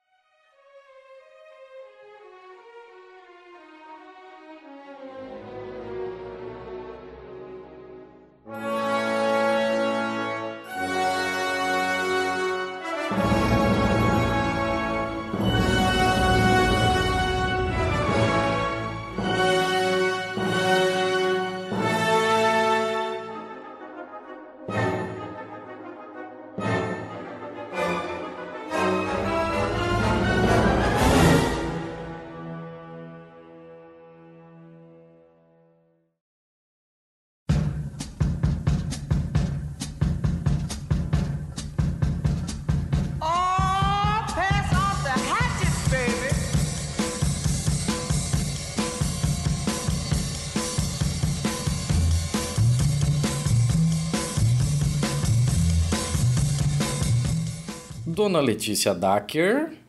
Sou eu. É você. E aí? E o episódio? Porra, me senti meio burra, porque a gente só falou de coisas que eu nunca tinha ouvido falar, né? Senti burraça. Não, é legal pra caralho. É legal pra caralho, assim. A gente pegou um esquema totalmente aleatório. É, conversa de bastidores aqui. Letícia chegou para mim e, porra, pelo menos assim, vai ser um episódio um pouco menor, não vai ter tanta coisa para falar tal. Achou erradíssimo, otário. Nossa. Tolinha que ela é. foi sensacional, pô, foi, foi, foi, foi ótimo, divertido cara. pra caralho. Mas eu ia falar vamos pro bom, bom e feio, aí você ia falar, ah, mas tem recadinhos, então eu já vou atravessar toda essa parte, vai você com os recadinhos. Bom, recadinho, vocês já sabem, né? Para falar com a gente, vocês já sabem, a gente está no Twitter e no Instagram como Pistolando Pod. A gente adora receber e-mail pelo contato arroba pistolando.com. Podem deixar comentários no nosso site que é lindo, maravilhoso. Beijo sino, que é o pistolando.com, sem BR. Uh, nós temos a nossa campanha lindinha de financiamento coletivo no Catarse, que é catarse.me barra pistolando, para quem quiser ajudar a gente com os caraminguais por mês. Uh, temos também um Patreon agora. Ah, tá eu jurava problema. que você ia esquecer o Patreon. Não, tá vendo? Ah, jurou errado.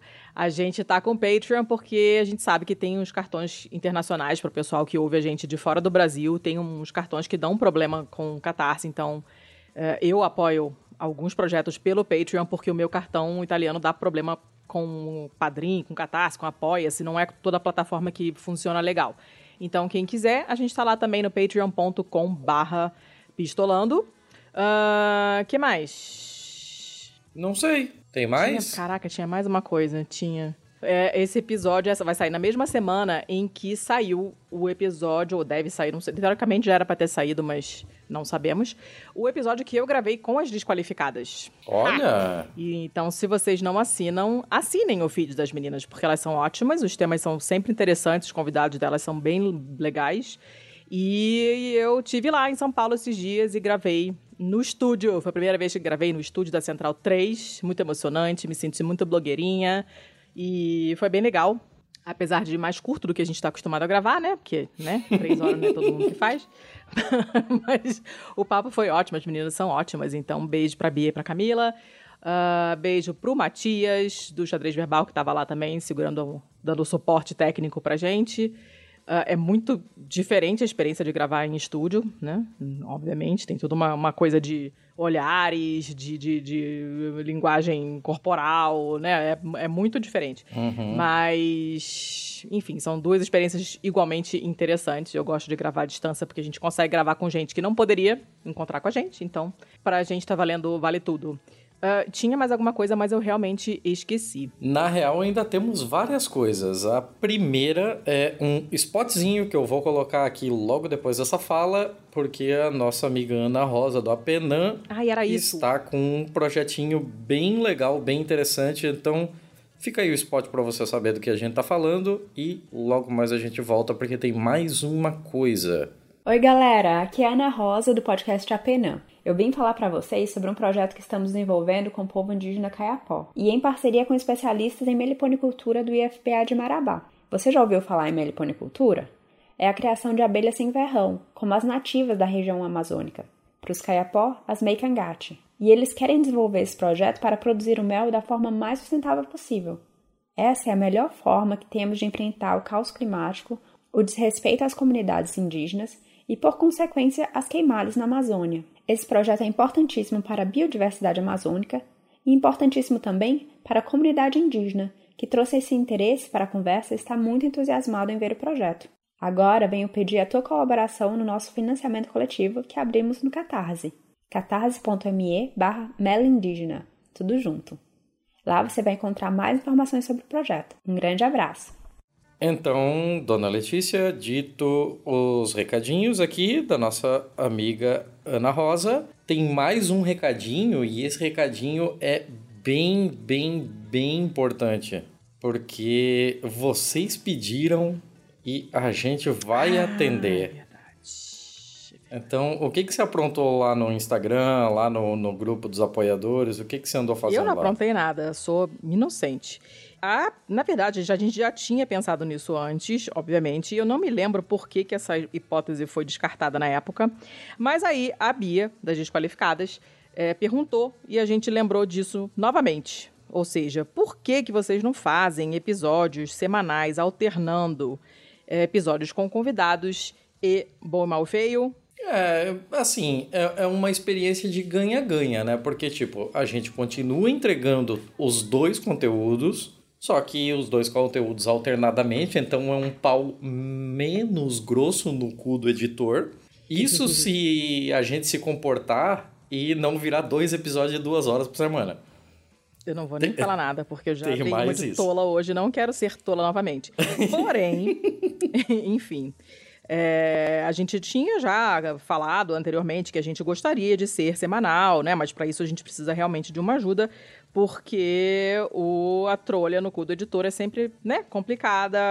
Para quem não sabe, Thiago edita mais três podcasts além do nosso. Dá um trabalho do cacete, que a gente já falou disso várias vezes, e então fica difícil, né? Não tem que preparar pauta, tem que correr atrás de Dá muito trabalho, dá, a gente perde bastante tempo, porque tem que preparar a pauta, tem que correr atrás de convidado, e a edição é trabalhosa pra caramba, e é a capa, e é divulgação, e é não sei o quê. E somos só nós dois, então dá trabalho. Tiago edita outros três episódios, além do nosso. Você tá desatualizada. Né? É quatro? quatro? Cinco. Então eu estou desatualizada. Olha isso, que vergonha em rede nacional, Brasil. Sou a última a saber. Esposa traída. Vários, são muitos. Muitos, muitos podcasts. Então, significa que sobra pouco tempo, né? O máximo que a gente consegue fazer agora é fazer dessa maneira. Gravar o que a gente já gravaria normalmente e publicar de maneira alternada. Vamos ver no que, que vai dar em termos de download, se vocês vão gostar dessa experiência, se vocês vão querer realmente ouvir um episódio só da gente comentando notícia, qualquer coisa, a gente volta ao formato atual, né? Do bom, mal feio junto com, com o bloco do episódio. Deixem feedback pra gente, por favor, por favor. A gente precisa saber o que, que vocês acham dessa uhum. novidade. Mas vai ser assim a partir do próximo episódio, não? A partir do próximo episódio. Então, na próxima quinzena, porque a gente precisa de uma semaninha para organizar essa porra toda, né? Uhum. Então, a uhum. próxima quinzena nós teremos o episódio, o que a gente chama de recheio, né? A entrevista uhum. com o convidado, com a convidada, dica. Uh. Então, com a convidada sobre o, o tema e tal. E aí, na outra semana, a gente já vai ter o bom, mal e feio, e até lá a gente consegue organizar tudo. E, pelo amor de Deus, vamos se comportar. Vamos, vamos não, tentar não, não, não faço promessas assim. que eu não posso cumprir. Sugiro que você faça o mesmo. Sugiro que você também não prometa nada.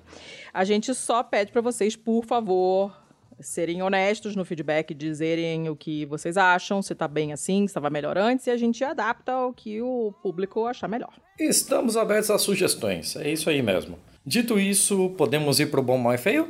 Podemos ir para o bom, mal e feio. Então eu quero que você comece dessa vez. Por quê? Porque eu tenho dois bons, então deixa você começar. O quê? Eu tenho. Inédito? É. Como assim? O que aconteceu? Sim, eu tenho dois bons, olha isso. Eu, acho que foi inspiração do, do episódio, assim, porque, pô, a gente fez um episódio mais pra cima. Eu não quero dar aquela, aquele banho de água fria tão fodido. Vamos deixar ainda o clima legal, pô. Ah, tô chocada. Quem te viu, quem te vê. Bom, vamos lá então. Minha notícia boa. Uh, eu tô dando uma notícia do The Guardian, mas ele já saiu em outros jornais, eu vi inclusive em jornais brasileiros, mas como o primeiro lugar onde eu vi a notícia foi no Guardian, é aqui que ele vai como link. Vocês lembram, eu não me lembro mais em qual, bom, mal e feio, eu comentei sobre a Casa Pound, que é esse partido italiano neofascista que eles dizem que não é partido, porém é partido. Eles tinham alugado uma casa para ser a nova sede. Não me lembro direito exatamente qual foi a treta, mas eles são muito, muito, muito escrotos. E a notícia dessa. É, sobre a Casa Pound é uma notícia de ontem, então, a notícia é a seguinte: o Facebook fecha a conta do partido neofascista italiano. Yeah! E aí eles chamam do jeito que tem que ser chamado, que é um partido neofascista, né? Já e não era sem tempo, tinham... né? Não era sem tempo. A gente tem que a gente já falou isso aqui mais de uma vez. A imprensa precisa começar a chamar as coisas pelo nome correto. Quando o Bolsonaro mente, você tem que dizer Bolsonaro mente e não Bolsonaro dá informações incorretas né? Esses, esses, essas, esses eufemismos não ajudam ninguém, muito pelo contrário. Né? Então, é um partido neofascista, sim, embora eles digam que não são um partido, mas eles são. E são neofascistas, sim. Esse grupo deles tinha mais de 240 mil seguidores, o que já é bastante assustador por si só. E a coisa linda é que não só foi fechado o grupo deles no Facebook, mas também no Instagram. Ha! A, a, Casa Pound era aquela organização que o pessoal tinha até um míssil é, ar-ar, né? Exatamente, exatamente. É gente extremamente escrota, tá? E além desses, dessa, dos grupos deles, o Facebook e o Instagram já fecharam perfis de dúzias de ativistas da extrema-direita tá indo bem. É claro que eles reclamaram, ó, oh, estamos enojados, é um ataque sem precedentes, é, nós vamos fazer uma class action, é, porque isso é prevaricação, pipipi, popopó. E aí, o porta-voz do Facebook falou pra ANSA, que é uma agência de notícias italiana, que a gente já mencionou aqui no Bom, Mal e Feio. A gente até tentou entrevistar, diga-se. É, e falaram assim: olha, pessoas ou organizações que espalham o ódio ou que atacam outras pessoas se baseando no que eles são, não tem lugar no Facebook e no Instagram. Claro que a gente sabe que isso não é verdade, tá cheio de conta odiosa e agora também é tarde demais, né, neném? Porém, é, é, é, é algo, é melhor do que nada, né? As contas que foram removidas hoje violam essa nossa política e não estarão mais presentes no Facebook nem no Instagram. Ha!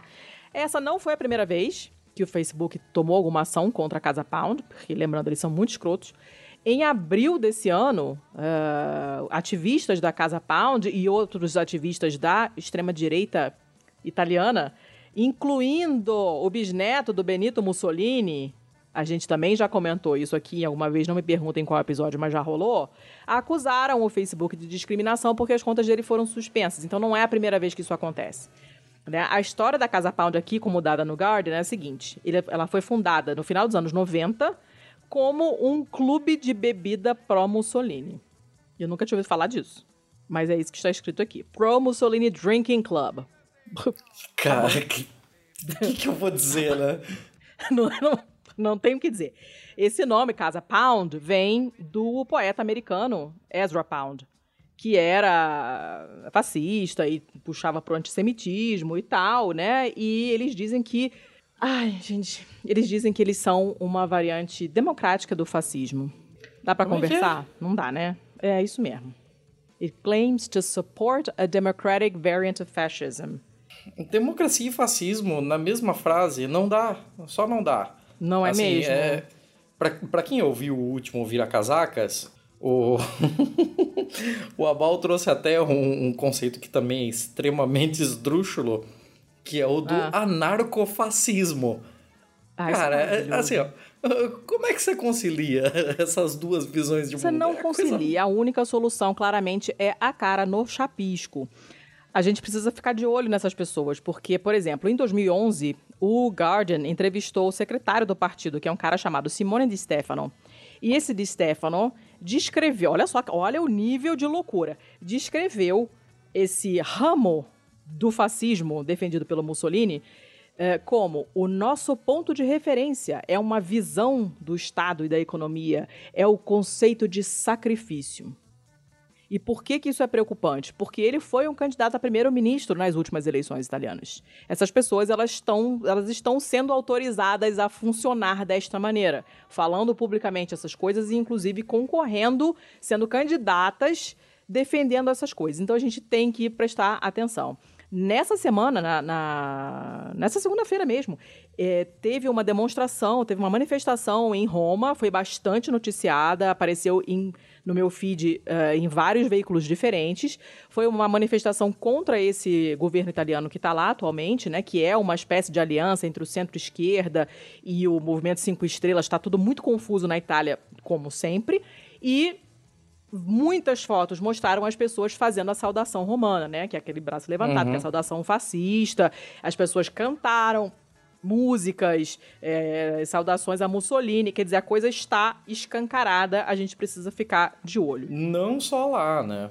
Não só lá. A gente teve um espetáculo de numa lá. praça de touros recentemente na Espanha, em que tocaram a versão Sim. franquista do hino espanhol. É, é, é foda é foda, né? Então, o negócio é muito complicado. A gente tem que ficar de olho nessas pessoas porque elas estão por aí. Têm acesso à política de maneira totalmente aberta e escancarada, não tem mais vergonha de se declararem o que são. Estão aí, estão crescendo, a gente tem que ficar de olho e... Mas, enfim, o fato deles terem sido retirados, removidos do Facebook e do Instagram é uma boa notícia, né? Alguém tem que se mexer. Né? A liberdade de expressão é uma coisa e, e, instigação ao ódio é outra coisa bem diferente e essa não pode ser tolerada. Zero tolerância com intolerantes. Leiam essa teoria da o paradoxo da intolerância, o paradoxo da tolerância de Popper. Carl Falei demais. Cadê sua notícia boa? Eu tenho duas notícias boas e elas serão curtas, eu prometo. A primeira vem do El Espectador, da Colômbia, e a manchete é que plantaram 200 mil árvores em Antioquia. É oh. uma coisa uma coisa sensacional de grande, assim, né? 200 mil árvores não é um negócio que você vê sendo plantado todo dia. Ainda mais se você for considerar em questões proporcionais, o tamanho da Colômbia e tal, né? Uhum. Eles fizeram a, a semeadura, na real não é semeadura, porque são mudas, né? Não são as sementes, mas vocês me entenderam de 200 mil árvores em todo o departamento, o equivalente a estado, né? De Antioquia. É, essa ação fez parte de uma estratégia de, refloresta de reflorestamento. Eu estou traduzindo simultâneo, é foda. Para semear 180 milhões de árvores em todo o país nos próximos quatro oh. anos. Oh. Recentemente eu fiz aqui uma, uma, um apontamento com relação ao que nós vimos acontecer na Etiópia, em que uhum. eles quebraram o recorde extraoficialmente. Não sei se isso foi verificado ou não, eu realmente não fui mais atrás, até porque a vida acontece, né? Mas, assim, é, é eles estão aqui nos nossos vizinhos com uma porção bem considerável de de terreno, de território sendo reflorestado numa operação bastante ambiciosa. É, um panorama que, que eles deram assim é de que a expansão do, da, do setor de grãos, do, da mineração ilegal da, e das construções em áreas ilegais, ele acabou é, destruindo cerca de 35% do departamento de Antioquia. É mesmo? Esse tipo de indústria desmata? Pra você ver, né? Que, que surpresa. Que então coisa, eles fizeram. Chocado. Eles fizeram uma, uma ação chamada Bosques de Vida, que plantou 200 mil árvores só nesse departamento. Se você for contar todo o resto, você vai ter em Alcádia de Medellín é, 861 mil árvores, na Gobernação de Antioquia 137 mil e pouco, em Cor Antioquias 380 mil e alguma coisa, em Cornares 5 milhões 989 mil. É uma coisa de louco. O ministro do Meio Ambiente é, falou, o Ricardo Lozano, ele assegurou que eles já cumpriram cerca de 12% da meta, que Olha. é 180 milhões de árvores nativas. E é muito interessante que eles estão trabalhando com árvores nativas mesmo. Inclusive, essa reportagem tem até os, a, as espécies que estão sendo utilizadas e tal. É, fica a dica aí, é uma, é uma leitura curta, porém bem interessante. E eu falei que seria curto. E a peraí, minha... peraí. Aí, aí agora, peraí, peraí. Aí o, o narrador fala: Enquanto isso, no Brasil, ah, não. E aí você volta e escuta o nosso episódio de Amazônia, porque a gente tá fazendo tudo errado e isso tá me enlouquecendo de nervoso. Letícia, eu estou tentando deixar a, o, o clima bom. Me ajuda. Ai, no saco, tá? Vai. Segunda notícia boa, essa vem do Andina, do Peru. É uma, uma agência peruana de notícias e a manchete é o seguinte: adeus plástico ou Tecnopor, que é o equivalente ao nosso isopor, né? Um grupo de empreendedores peruanos, e aqui já fica aquela ressalva, né? Às vezes a gente tem um pouco de asco da palavra empreendedorismo, porque na nossa realidade aqui ela já vem toda cercada, já traz toda uma carga junto de aquele negócio de coaching, de hum. uma hierarquização maluca e de que se você não dá certo na vida porque você não tá fazendo o suficiente, trabalha enquanto eles dormem e o caralho a quatro. Mas não, empreendedores não são apenas isso. E um grupo de empreendedores peruanos criou pratos biodegradáveis à base de folhas de bananeira Oh. E folhas de bananeira da Amazônia peruana para reduzir a contaminação ambiental pelo uso excessivo de plástico. É, essa, essa notícia deu um nó na minha cabeça porque eles falam em folhas de plátano. E aqui no Brasil, plátano é uma, é uma outra planta. Hum. E esse o, o, plátano que nós temos aqui, inclusive, fica a dica: se você tem um bosque, se, quem tem um bosque, né? se, se, você tem um jardim, se você tem um quintal e você quer colocar. Porra! e você quer, quer colocar uma árvore nele para ficar legal tal, procure o tal do plátano. Ela é uma árvore que pode chegar a uns 20, 25 metros. É, ela, é, sim, ela é uma árvore grande, ela é uma árvore alta, de copas altas, de bosque. folhas largas. Então ele é um ótimo é um ótimo sombreiro. Eu tô falando, puta que pariu, me ajuda, caralho. tô pensando aqui que não vai caber no meu bosque, é grande demais. Eu não falo mais, pesquise a porra do plátano. é... ah. o... Então, esses caras eles fizeram um empreendimento chamado Bioplant. O Josué Soto, ele ele deu algumas informações um pouco mais técnicas sobre esses pratos biodegradáveis que eles estão criando e ele se degrada completamente de forma natural em no máximo 60 dias. Caramba, é muito rápido isso. E ele é totalmente orgânico, ele não faz mal nenhum pro solo se ele for colocado num aterro, ele não faz mal nenhum para nada, ele é inerte praticamente. Ele é só matéria orgânica decompondo como seriam folhas secas. É, em comparação, o isopor, é, aquele aquele isoporzinho. A bandejinha do frango. Exatamente, esse mesmo que é o tal do Tecnopor. Ele leva 500 anos.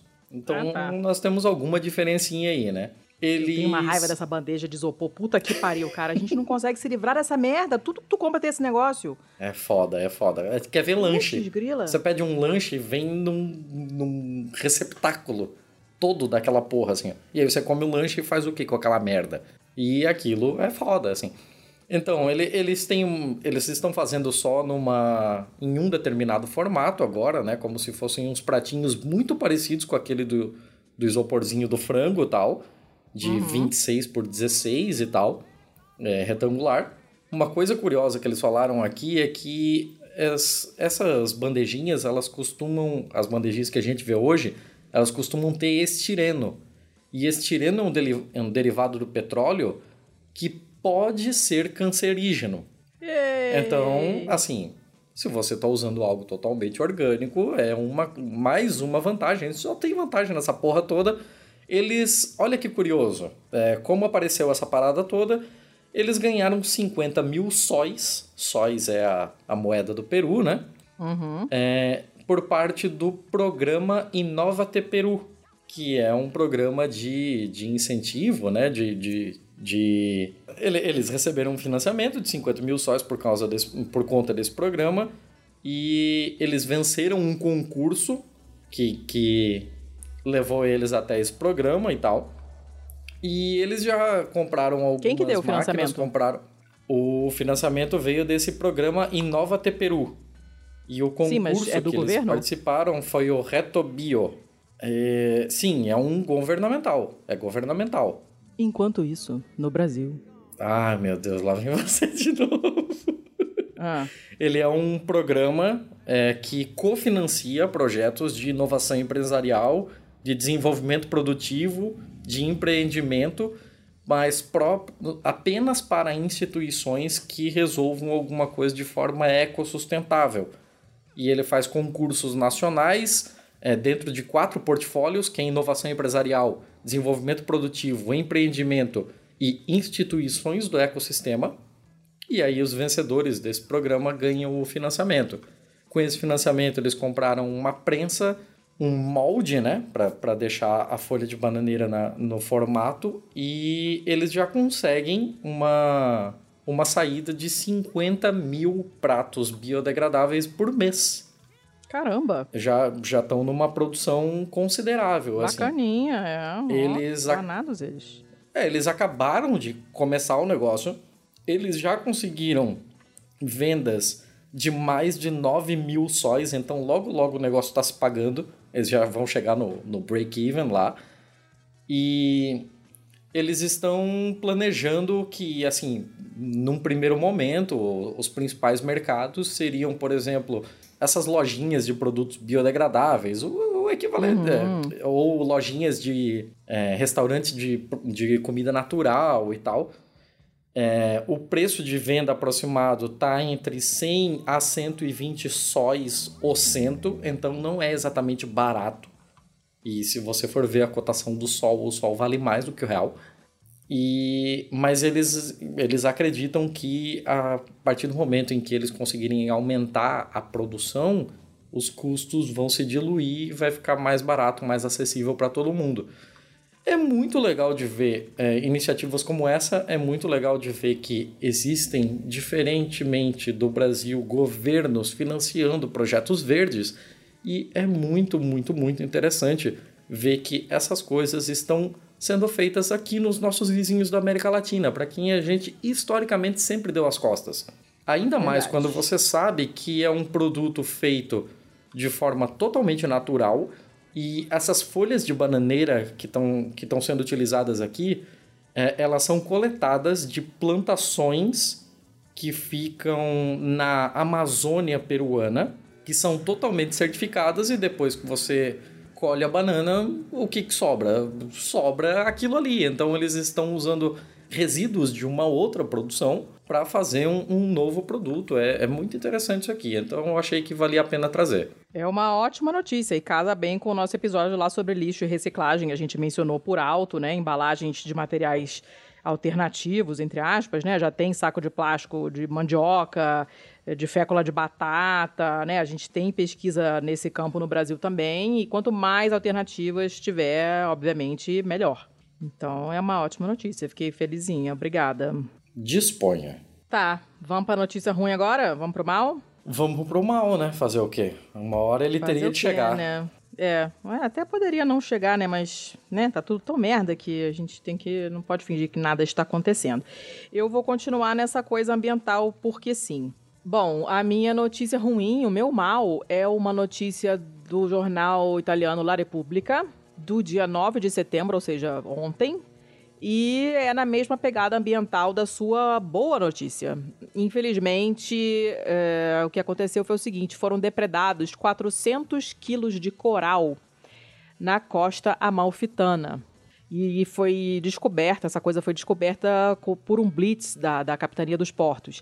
O que acontece é o seguinte: é, a, coste, a costa amalfitana, para quem não conhece, é a costa que fica ali na cidade de é, Amalfitana, porque tem Amalfi, mas normalmente você chega nesses lugares vindo de Nápoles e aí você pega um barco ou pega um ônibus para você ir nas outras uh, visitar as outras cidades. Você tem Positano, que é muito famosa, tem é, a própria Salerno mesmo, que é grande, tem várias cidadezinhas pequenininhas por ali, onde fica Capri. Aquilo tudo ali é a costa amalfitana e é muito bonito. Amalfi é uma cidade é, linda. É o peito do pé da bota, né? Uh, mais ou menos, é um pouquinho mais para cima. É muito bonito, muito mesmo mesmo, tá? É lindo, apesar da estrada para Amalfi ser uma merda. Você chega lá verde, vomitando até o cérebro, mas enfim.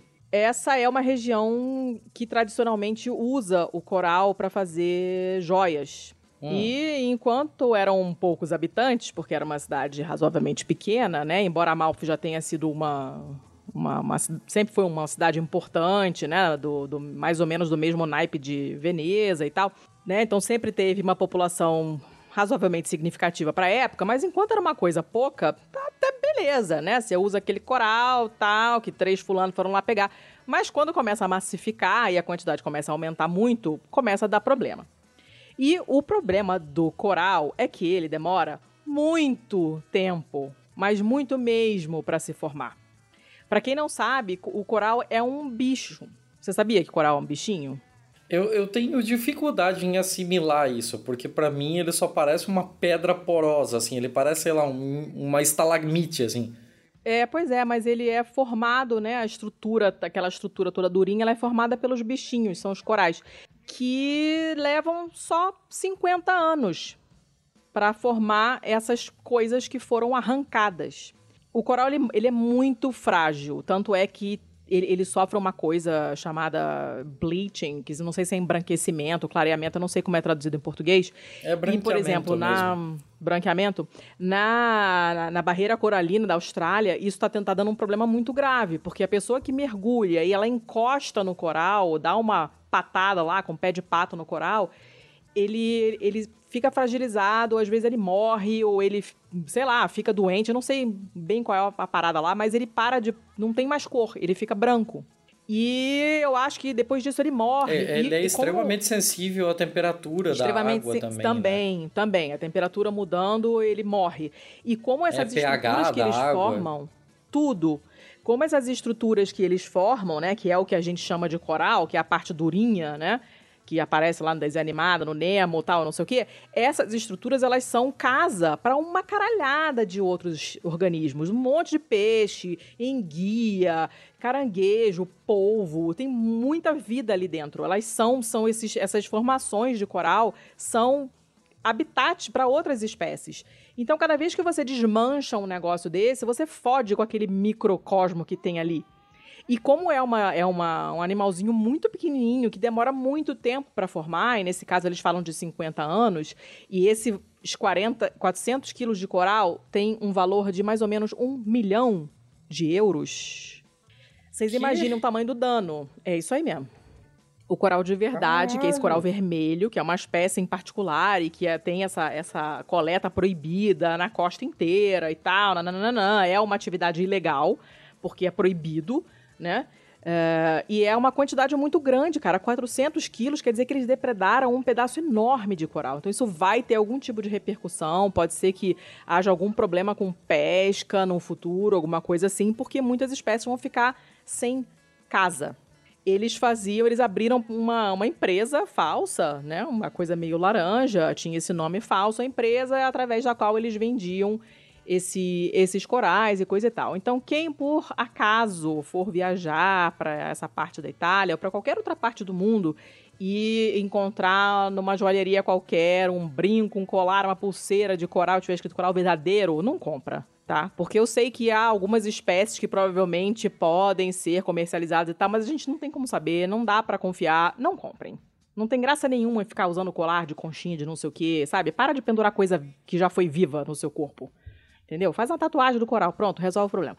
Enfim, é uma, é uma notícia bem ruim, eu fiquei bem triste de ver, porque, cara, é muita coisa. 400 quilos é muita coisa, são metros de coral.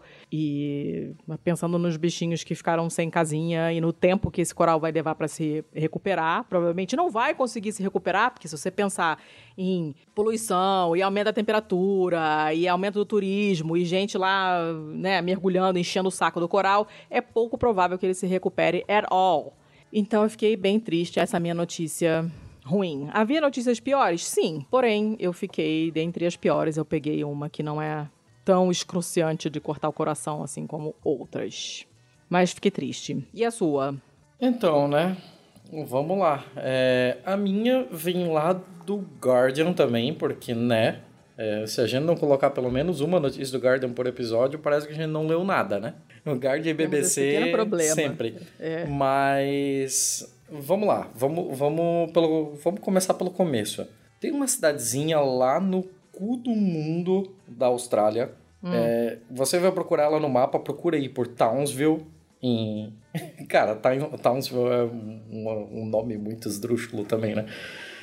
A cidade de Townsville, a cidadezinha mais feliz, mais limpa, mais segura do mundo. Lar das meninas superpoderosas, do professor, do prefeito, da senhorita Belo, da senhorita Kim, macaco louco e do bem intencionado, mas sempre perigo, povo de Townsville. É, mas... cidade de Blândia.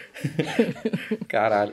É, bem, tem uma cidade chamada Townsville no interior, interior entre aspas, né? Porque na real ela é litorânea, mas é num litoral afastado, não tem nada, não tem nenhuma cidade que eu possa dizer que você vai saber o nome próximo desta porra. Meu Deus, que pesadelo.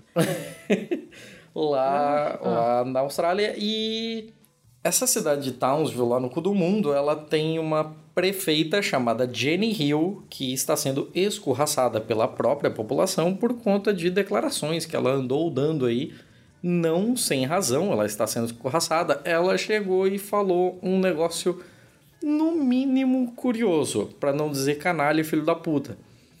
Ela começou a atacar é, instituições de caridade que estavam ajudando pessoas é, em situação de rua em Townsville, dizendo que essas pessoas estão é, permitindo e facilitando o estilo de vida das pessoas sem casa. Como assim, gente? Você tá entendendo? Ela acha que a que tá pessoa tá gosta de ficar sem casa, é isso? É, é um é. estilo, a pessoa adota como um estilo de vida porque é muito legal ficar sem casa. É, assim, é, abre aspas para ela. É, prover comida nos parques é, permite que essas pessoas fiquem nos parques. É, prover roupas limpas ou prover é, lavação de roupas para essas pessoas nos parques faz hum. com que a maioria dessas pessoas que é, de fato têm uma casa não vão para casa e continuem a ficar nos parques. Inclusive, ela determinou que é, é, é, daqueles parques que tem tipo um bloco no meio, assim, com banheiros, com bebedouros e tal. E esses locais estão sendo trancados à noite. Puta que pariu. Deixando as pessoas sem banheiro e sem acesso à água. É, é um absurdo, assim. E se você acha que aqui já é um absurdo porque é tratar pessoas em situação de rua como animais, aí eu chego no agravante. Por que, que hum. tem tantas pessoas em situação de rua em Townsville, afinal de contas? Era isso que eu estava para te perguntar, porque, né? Então. Oh, Austrália, super desenvolvida, bibi, bibi, bobó. Então, aí é que vem o plot twist. Townsville hum. tá com uma cacetada de, de desabrigados porque ela passou por uma das maiores enchentes da sua história. Inclusive, é, áreas inteiras ficaram em quarentena, porque mesmo que as pessoas voltassem, ainda tinha o perigo de, de saúde mesmo, né? Por conta de, porra, animais peçonhentos, é a Austrália. É, três pessoas morreram nessa, nessas inundações e mais de 3 mil casas ficaram danificadas. Caraca. E isso, e isso foi em fevereiro. Então, desde lá, tem gente que ainda está arrumando as suas casas, tem gente que está esperando um sinal verde do equivalente à defesa civil para voltar para casa. Tem gente que, sei lá, mandou mulher e filhos para para morar com a família e ela, essa pessoa fica nos parques porque simplesmente não tem espaço. Há um déficit habitacional por conta de um desastre. E ela Cara, teve merda. a pachorra de falar um bagulho desse. Uma senhora aqui que eu achei bem curioso, porque eu, eu não sei se é um nome dela, mas ela tá aqui nomeada como Auntie Jenny Pryor. Eu não sei se é titia Jenny Pryor, porque a escrita é a mesma, eu não, eu não Cara, sei. eu não, não, não, não sei. Austrália, não entendo, não sei como funciona, não sei te dizer. Ela é ex-comissária na comissão dos aborígenes e das ilhas do Estreito Torres, e hoje ela é chefe executiva da, de um grupo de populações indígenas de Townsville, que inclusive foi um dos principais é, afetados por essa enchente. E ela, com, com uma delicadeza que eu jamais poderia ter, falou que a nossa prefeita deveria procurar os fatos antes de fazer esse tipo de declaração. Cara, é, é de uma elegância que eu, eu jamais é, não, teria. Ela não, nem merece essa elegância toda, sinceramente. E, e, ela prossegue aqui, porque algumas pessoas simplesmente não têm escolha a não ser viver nesses parques, especialmente depois das enchentes. As acomodações são escassas. É, eu ajudei ó, algumas pessoas, mães com crianças, a conseguir acomodações de emergência. Há pessoas que vivem no parque porque não há mais lugar algum a ir.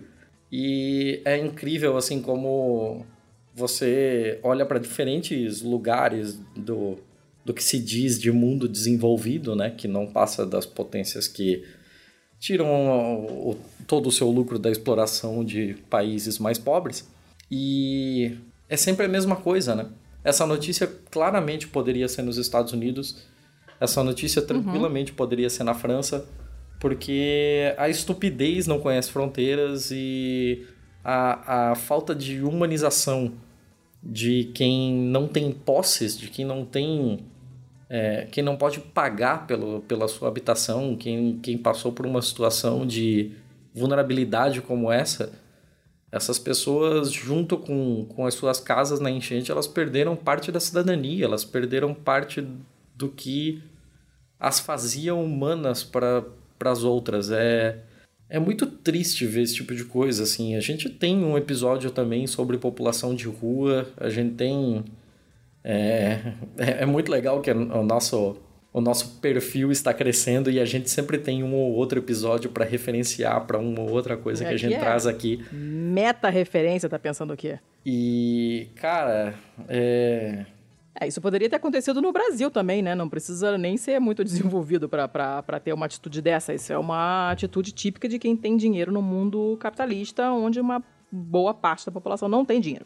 Não, de fato, de fato. Eu, eu só costumo olhar para esse tipo de coisa porque você pega exemplos de sociedades em que defendem com unhas e dentes a, a segunda emenda e a, o direito de ter uma arma, mas caga para a saúde pública e, e, as pessoas que morram por falta de insulina e foda-se, o importante é, é que eu posso ter um fuzil. E é, é foda. Eu, Ah, só é, vai pra isso frente. Me lembra, isso me lembra uma coisa que eu li outro dia com a Luana. Beijo, Luana. A Luana, que é nossa amiga e tal, e, e escuta a gente desde o começo. Eu tô dando aula de inglês para ela e a gente tá lendo uns textos juntos, porque ela tá se preparando para a prova do mestrado. E são textos de política, ela é formada em história. E a um certo ponto, na última aula que a gente teve, o último trecho que a gente leu, falava-se de que o socialismo pregado, né, apregoado e defendido na Europa e no, nos países mais ricos e tal, deveria ser chamado de social imperialismo, porque eles ficam com a parte social e o imperialismo cai todo nas costas da periferia do mundo. O livro fala que o conceito de socialismo que é defendido nos países eh, tendencialmente de, de esquerda, social-democratas, na, na Europa principalmente, deveria ser chamado, uh, o termo que ele acha que é melhor, é o social-imperialismo. Porque eles ficam com a parte do socialismo, mas que só se aplica à camada da população que tem mais posses e mais dinheiro, e a, a parte imperialista fica toda uh, nas costas da periferia do mundo. Né? Então, esse socialismo deles é mantido pelo imperialismo que é forçado para o resto do mundo, né? Para existir, lembrando que para existir um rico precisa existir um pobre. Se tem alguém que está super bem, tem alguém que está muito fodido para poder manter esse super bem, né? E, e eu achei interessante o, o, conceito e me lembrou disso aqui, né? Ela, ela tá bem, ela tem casa, ela tá super bem, então fodam-se os outros. É isso aí. Bem, é isso. Você pode ir pro seu feio aí, porque a gente vai bater uma hora de gravação daqui a pouco. Calma. O meu feio é uma notícia de adivinha de onde? De onde? Do Guardian de novo, do dia 30 de agosto. E a manchete é esse aqui, ó. Huge drugs bust. Uma apreensão enorme de drogas no aeroporto de Gatwick. É, no final das contas, era bolo. Era preparado para fazer bolo. Como assim? Um funcionário de uma pizzaria vegana chamada Purezza, né? Que a gente sabe que tudo que tem comida tem esse fetiche, tem que ser italiano. Nesse caso, pelo menos está escrito certo, já é alguma coisa. Ele estava transportando os ingredientes, que é uma pizzaria vegana, então eu imagino que seja uma coisa meio que especial, né? Não é, é Enfim, tudo bem que a massa da pizza é vegana, porque a farinha é água, né? Mas, é, sei lá, né? O cara estava transportando uma sacola, uma bolsa desses. Desse, desse pó branco, que era basicamente farinha, né? para fazer esse raio dessa pizza, e estava colocado em umas sacolas azuis e tal. E o cara tava levando esse negócio, né? Mas eles Pô, a polícia foi chamada porque teve. O raio-x pegou essa mala com 25 sacolas de um pó branco e não sei o quê. E aí, no final das contas, depois de mil testagens, eles viram que eram só ingredientes para fazer bolo, na verdade, né? Porque se é um, uma padaria, não só pizzaria vegana. E, e aí o cara falou: olha, a gente, eu prometo, a gente traz um, um bolo para vocês depois, pra vocês experimentarem, né? Esse, essa pizzaria, essa Purezza, tem lojas em Brighton, em Londres também, e tuitou e falou para a polícia, não, obrigado, né, por não, não, serem tão duros com a gente, a gente manda um, um bolo para vocês depois, quando vocês aparecerem em Brighton, vocês vêm aqui comer um bolo por conta da casa, né? Mas o, a, a sub, o subtítulo é assim, né? Os policiais acabaram com esse pó substituto de ovos no, na cara depois de descobrir 25 sacolas de um pó branco, né? Porque farinha é foda, se você respirar perto, o negócio voa na tua cara, né? Igual é, talco, né? Então, provavelmente, os caras abriram a sacola para testar e acabaram todos sujos, todos cagados de farinha é, para fazer bolo vegano. Mas, inicialmente, o, o, o, eles tinham sido... Tinham dado essa notícia inicialmente como essa grande apreensão de drogas. Vai. Bem, a minha notícia feia vem da BBC, porque, né, era o que tava faltando. Faltar o bingo, o bingo? Exato, é, sempre vai ter uma notícia do BBC, pelo menos uma do Guardian, e aí o resto a gente vê. Pelo menos hoje eu trouxe dois jornais que nunca tinham estado aqui, né? Um do Peru e um da Colômbia. Hum. É, vamos lá. O negócio é o seguinte: a, ma a manchete. A manchete é muito maluca. A influencer do Instagram acusada de forjar acidente de moto para postar fotos. Ah, para com isso, não. É, é, Como assim? Assim, a, a matéria, ela explica mais. Mas essa manchete, ela já é muito estranha. Porque coloca acusada de forjar acidente. E a gente sabe que quando a imprensa coloca acusado, o suspeito, ela já está fazendo um julgamento de valor. Ela só não pode colocar isso do, do com, com, com todas as letras por conta de regras de jornalismo, de ah, não tá julgado, isso, isso, aquilo. É, só que a nossa cabeça já tá tão treinada para esse tipo de coisa que você lê acusado você já pensa, caralho, ela fez isso mesmo. Então, olha só, olha a história. Hum. O nome da garota é Tiffany Mitchell, ela é uma americana, e hum. ela publicou umas fotos de um. dizendo que ela teve um acidente de moto. E aí tem uma foto dela estirada no, no asfalto tal. E tem o capacete dela bem próximo dela, o capacete branco. Na borda da foto dá para ver um segundo capacete. Tem um cara agachado, socorrendo ela, assim, né? Com a mão consolando. E em, quase que em primeiro plano na foto, tem uma garrafa de uma água de uma marca que inclusive é do grupo Coca-Cola tal. E a foto é extremamente bonita para uma foto de um acidente de moto. Então você olha hum. e, cara, as cores estão muito boas, ela tem uma, um balanceamento de luzes e tal muito bom. E aí a galera começou a ficar naquela de, cara, será que isso existiu mesmo? Será que tudo que ela narrou aqui aconteceu? Ela tinha 211 mil seguidores quando isso aconteceu. Eita! O BuzzFeed americano publicou uma matéria dizendo sobre o negócio do acidente e tal, e a galera começou a desconfiar desse tipo de coisa, justamente, principalmente porque a foto era muito bonita e as coisas não faziam muito sentido por causa do segundo capacete, da garrafa d'água e tal. E então o pessoal começou a acusar essa menina de que ela havia inventado tudo como um truque publicitário para tirar uma foto daquele jeito e dar evidência para a marca daquela água. Ah, não, não. Começaram a suspeitar disso. E. Não, peraí, peraí, peraí. Não. Hum. É, product placement em acidente agora é modinha? Então, aí, tipo, é, a gente já chega lá. A gente já chega lá. Ah. É, depois de um tempo tal, é, que o pessoal falava, ah, pô, a cena parece planejada, não sei o que, é, apareceu uma amiga dela, que é a Lindsay Grace Whedon, e ela é fotógrafa, e ela estava junto no momento do acidente. Então todas essas fotos super bonitas do acidente é porque foi essa outra garota que tirou, tirou com uma câmera profissional, e ela é fotógrafa, então por isso que as fotos ficaram tão boas. Só que o acidente de fato aconteceu. Ah, gente. O, o acidente. Eu não sei o que é pior. É, é, calma, a gente já chega lá. O acidente de fato aconteceu. Essa garota que sofreu o acidente, ela tinha um namorado que morreu em um acidente de moto em 2016. Ela, inclusive, já fez algumas publicações no Instagram sobre a relação dela com, com ele e com a dor do luto pela perda dele. Então, fecha um ciclo assim.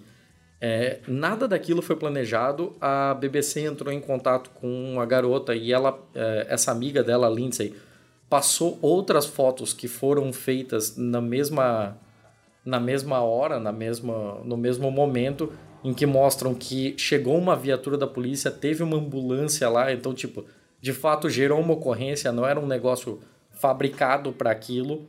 A BBC, como bom jornalismo que faz, é, verificou as fotos pelas imagens, pelos dados de metadados da câmera e tal. Então, locais, dados, data, hora, tudo fecha. Ou, ou, todas as informações que elas passaram é, são consistentes. O, o segundo capacete que aparece na foto é de um amigo. A foto não aconteceu no momento do acidente foi um pouco depois, quando ela já estava mais calma, em que ela pôde tirar o capacete dela e tal.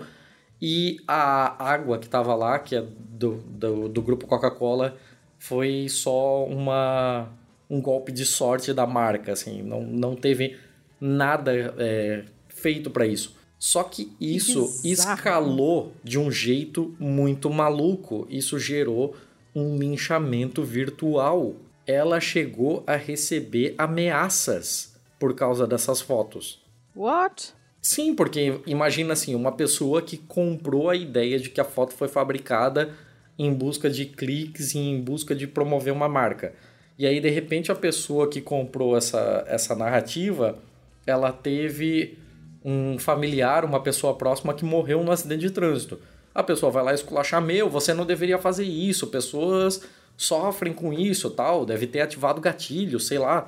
Por que que, por que, que a, a dúvida ganhou um corpo tão grande? É porque esse tipo de product placement é um negócio extremamente canalha nesse submundo que eu desconheço como funciona, mas que é chamado Instagram. No mês uhum. passado, uhum. teve uma publicação de uma tal de Gemma Lucy, que, segundo a BBC, ela é uma estrela britânica. Eu nunca ouvi falar na minha vida. Nem eu.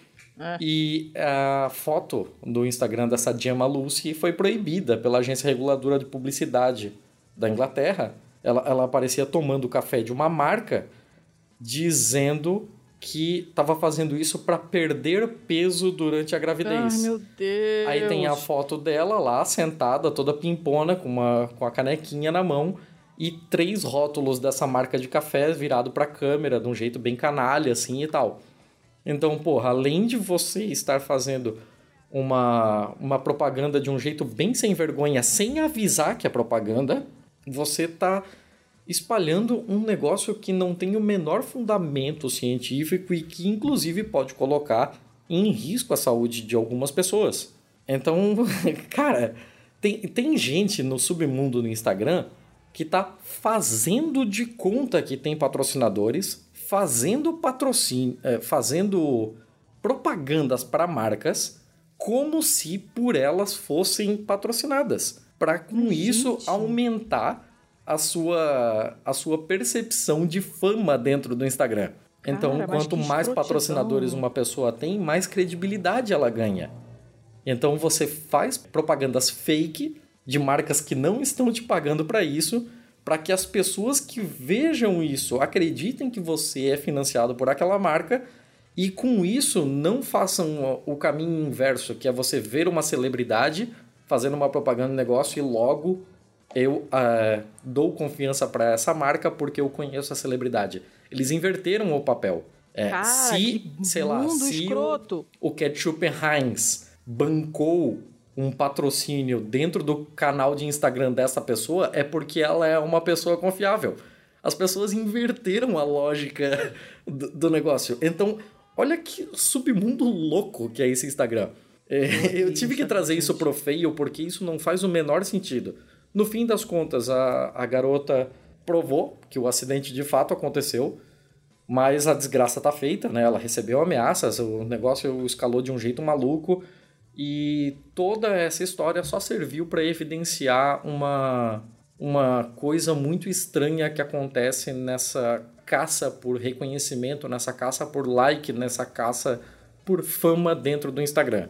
Ah, eu acho que a moral da história que pode ficar para pro, os nossos ouvintes é que, assim, deem uma boa faxinada no seu Instagram, assim, procure dar uma olhada nas pessoas que você segue e no tom que ela está usando, em como ela utiliza dessa ferramenta é, para autopromoção e para promoção de outras marcas, assim.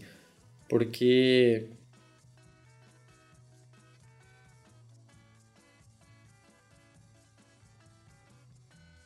você, você pode estar tá sendo utilizado como. Eu não queria usar essa palavra porque essa palavra está ganhando outra conotação agora, né?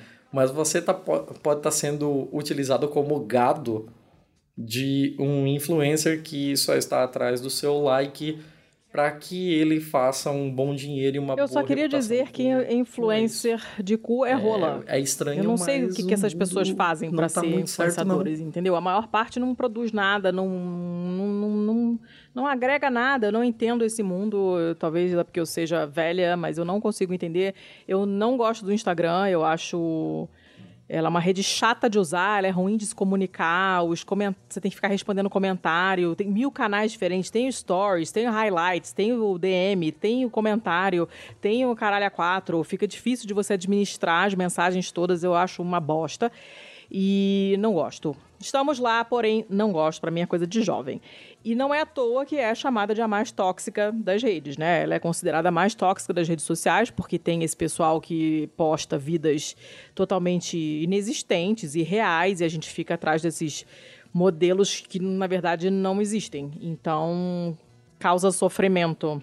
Sim, sim. A, a própria matéria da BBC fala bastante sobre isso, assim, fala uma parte de ah, É, por mais que as pessoas queiram realidade e tal, no fim das contas, quando você abre a sua rede social, você está procurando uma vida completamente plástica e asséptica tal. Ninguém quer ver foto do gato doente. Quer ver foto do gatinho fofinho, do filhotinho. Ninguém quer ver foto da louça suja. Mas quer tirar foto do prato todo montadinho, bonitinho, gourmet, quando acabou de chegar na mesa.